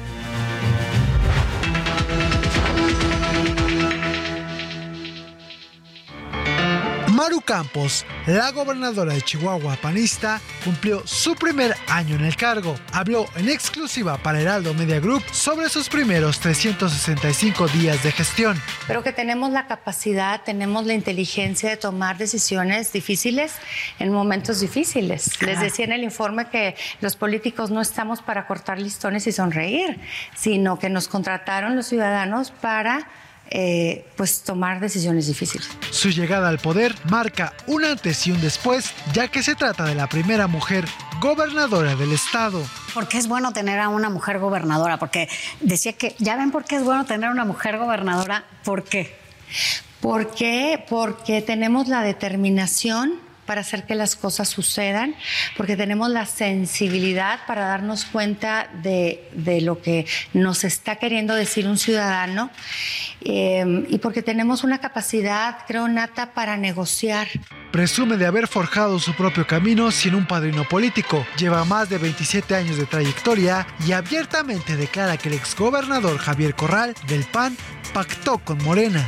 El INE en ese diciembre del año 2020 estableció una medida para que en el 2021 la mitad de las gobernadoras de cada partido político fueran mujeres. Pero mi partido a nivel nacional dijo, pero en Chihuahua no. Dices, oye, pero te hace faltan estados para nombrar mujeres candidatas. Pues aprovecha que ya aquí hay una bien, este, bien encaminada con las preferencias arriba. Y no, entonces tuve, pese a tener esa disposición del INE, esa oportunidad que pudimos haber usado, tuve que jugar una elección primaria con alguien no fácil que fue Gustavo Madero. Al final de cuentas ganamos dos a uno, pero no fue nada fácil. No, y nada fácil también en contra del propio exgobernador, ¿no? Javier Corral. Claro, claro, No, del propio exgobernador que después nos dimos cuenta, pues que había jugado con Morena en la elección de, de la gobernatura.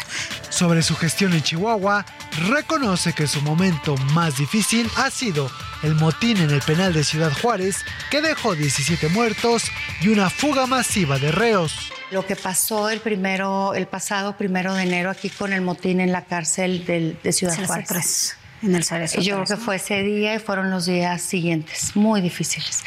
En lo privado, le gusta apoyarse en las amigas y la familia, pero se sostiene sobre un pilar fundamental, su mamá. Ella me enseñó a poder, entonces es, digamos, eh, sí hay una relación a veces un poquito tensa, pero es el mejor referente que puedo tener eh, de, que, de que hay que luchar y de que las cosas las podemos lograr. ¿Qué le duele a Marta? Ella sacó adelante a tres hijos, pues usted, o sea, en esta devaluación, en esta crisis financiera, ella se fajó los pantalones y dijo, bueno, si tu papá no está en posibilidades, yo salgo adelante y lo hizo, y lo hizo de una forma extraordinaria y, y bueno, pues muy agradecida con él. Y por último, reveló dos gustos que se unen en uno. Pues me encantan los tacos, me fascinan. Si son tacos al pastor, bueno, este, amo la Ciudad de México porque tiene muy buenos tacos al pastor, por cierto. Eric Alcántara, Heraldo Media Group.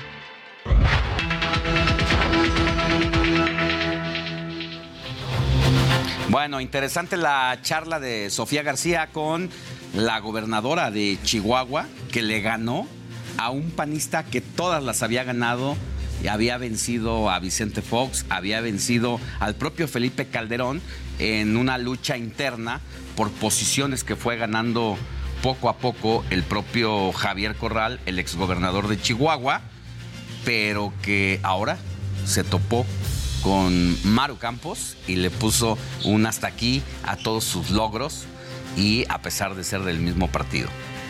Regresamos a las calles de la Ciudad de México con Alan Rodríguez, quien ahora está en el Monumento de la Revolución, porque ahí va a ser punto de la partida de la marcha de mujeres que se va a realizar al mediodía. Mi querido Alan, ¿cómo están las cosas por allá? Buenos días. Hola, ¿qué tal? Alejandro, amigos, muy buenos días. Como ya lo mencionas, nos encontramos en la explanada del Monumento a la Revolución, en donde poco a poco van concentrándose eh, personas, principalmente mujeres, que van a estar participando en la marcha del día de hoy, denominada 11M, con motivo principalmente de la celebración de la conmemoración del 8 de marzo, Día Internacional de la Mujer. Esta marcha ha sido convocada por una ala diferente referente del feminismo prácticamente por eh, la ala radical y abolicionista, quienes buscan eh, que en esta marcha no participen hombres trans o cualquier tipo eh, pues de figura que no sea precisamente la de la mujer. Ellos están estarán haciendo un recorrido con rumbo hacia la zona del Senado de la República a través de la avenida Ignacio Ramírez que se encuentra al costado izquierdo de esta zona del Monumento a la Revolución. Posteriormente se estarán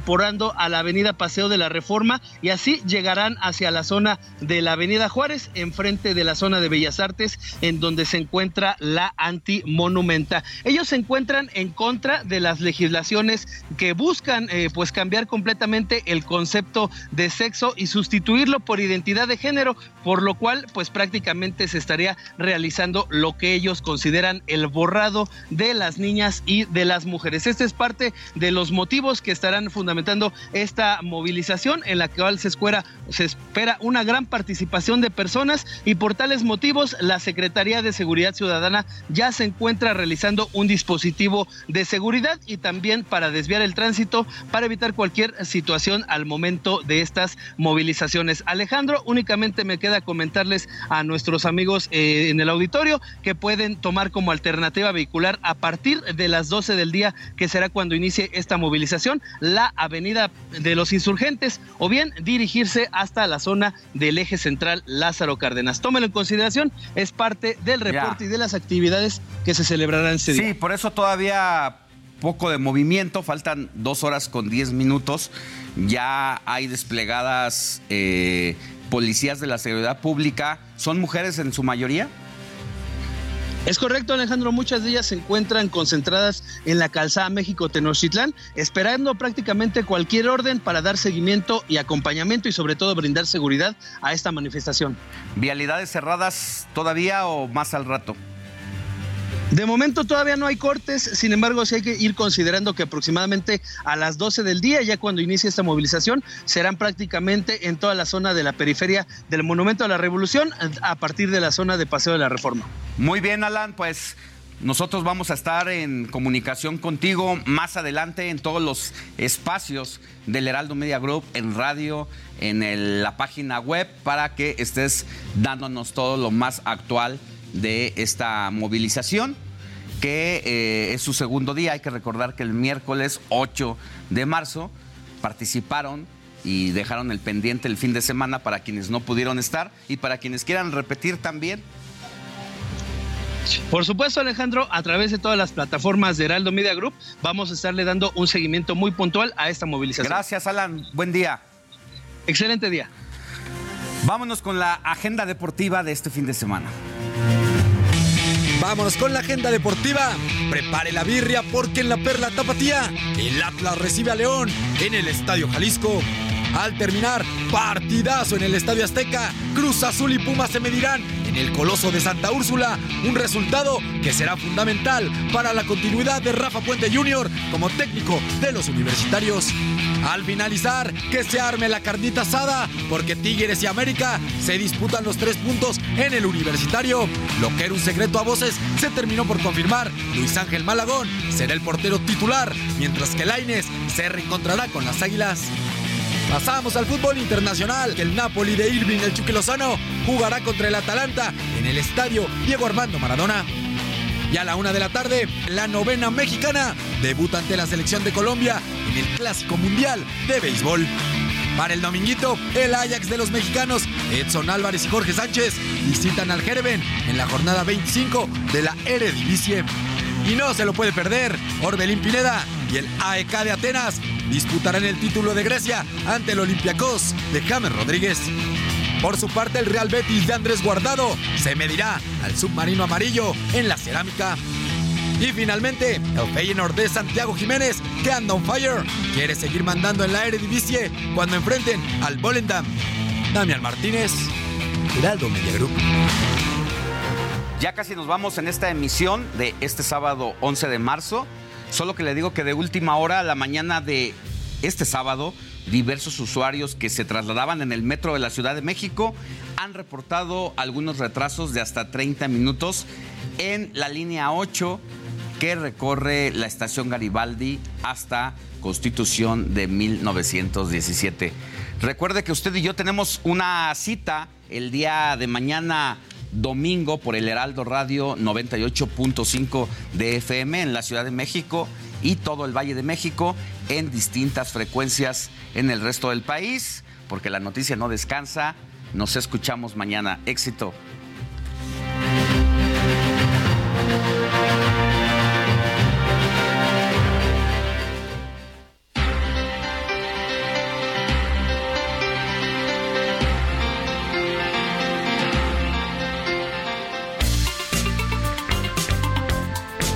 Heraldo Media Group presentó Alejandro Sánchez y el informativo Heraldo fin de semana. La información y el entretenimiento que usted necesita para estar enterado también en su descanso. Por el Heraldo Radio, con la H que sí suena y ahora también se escucha.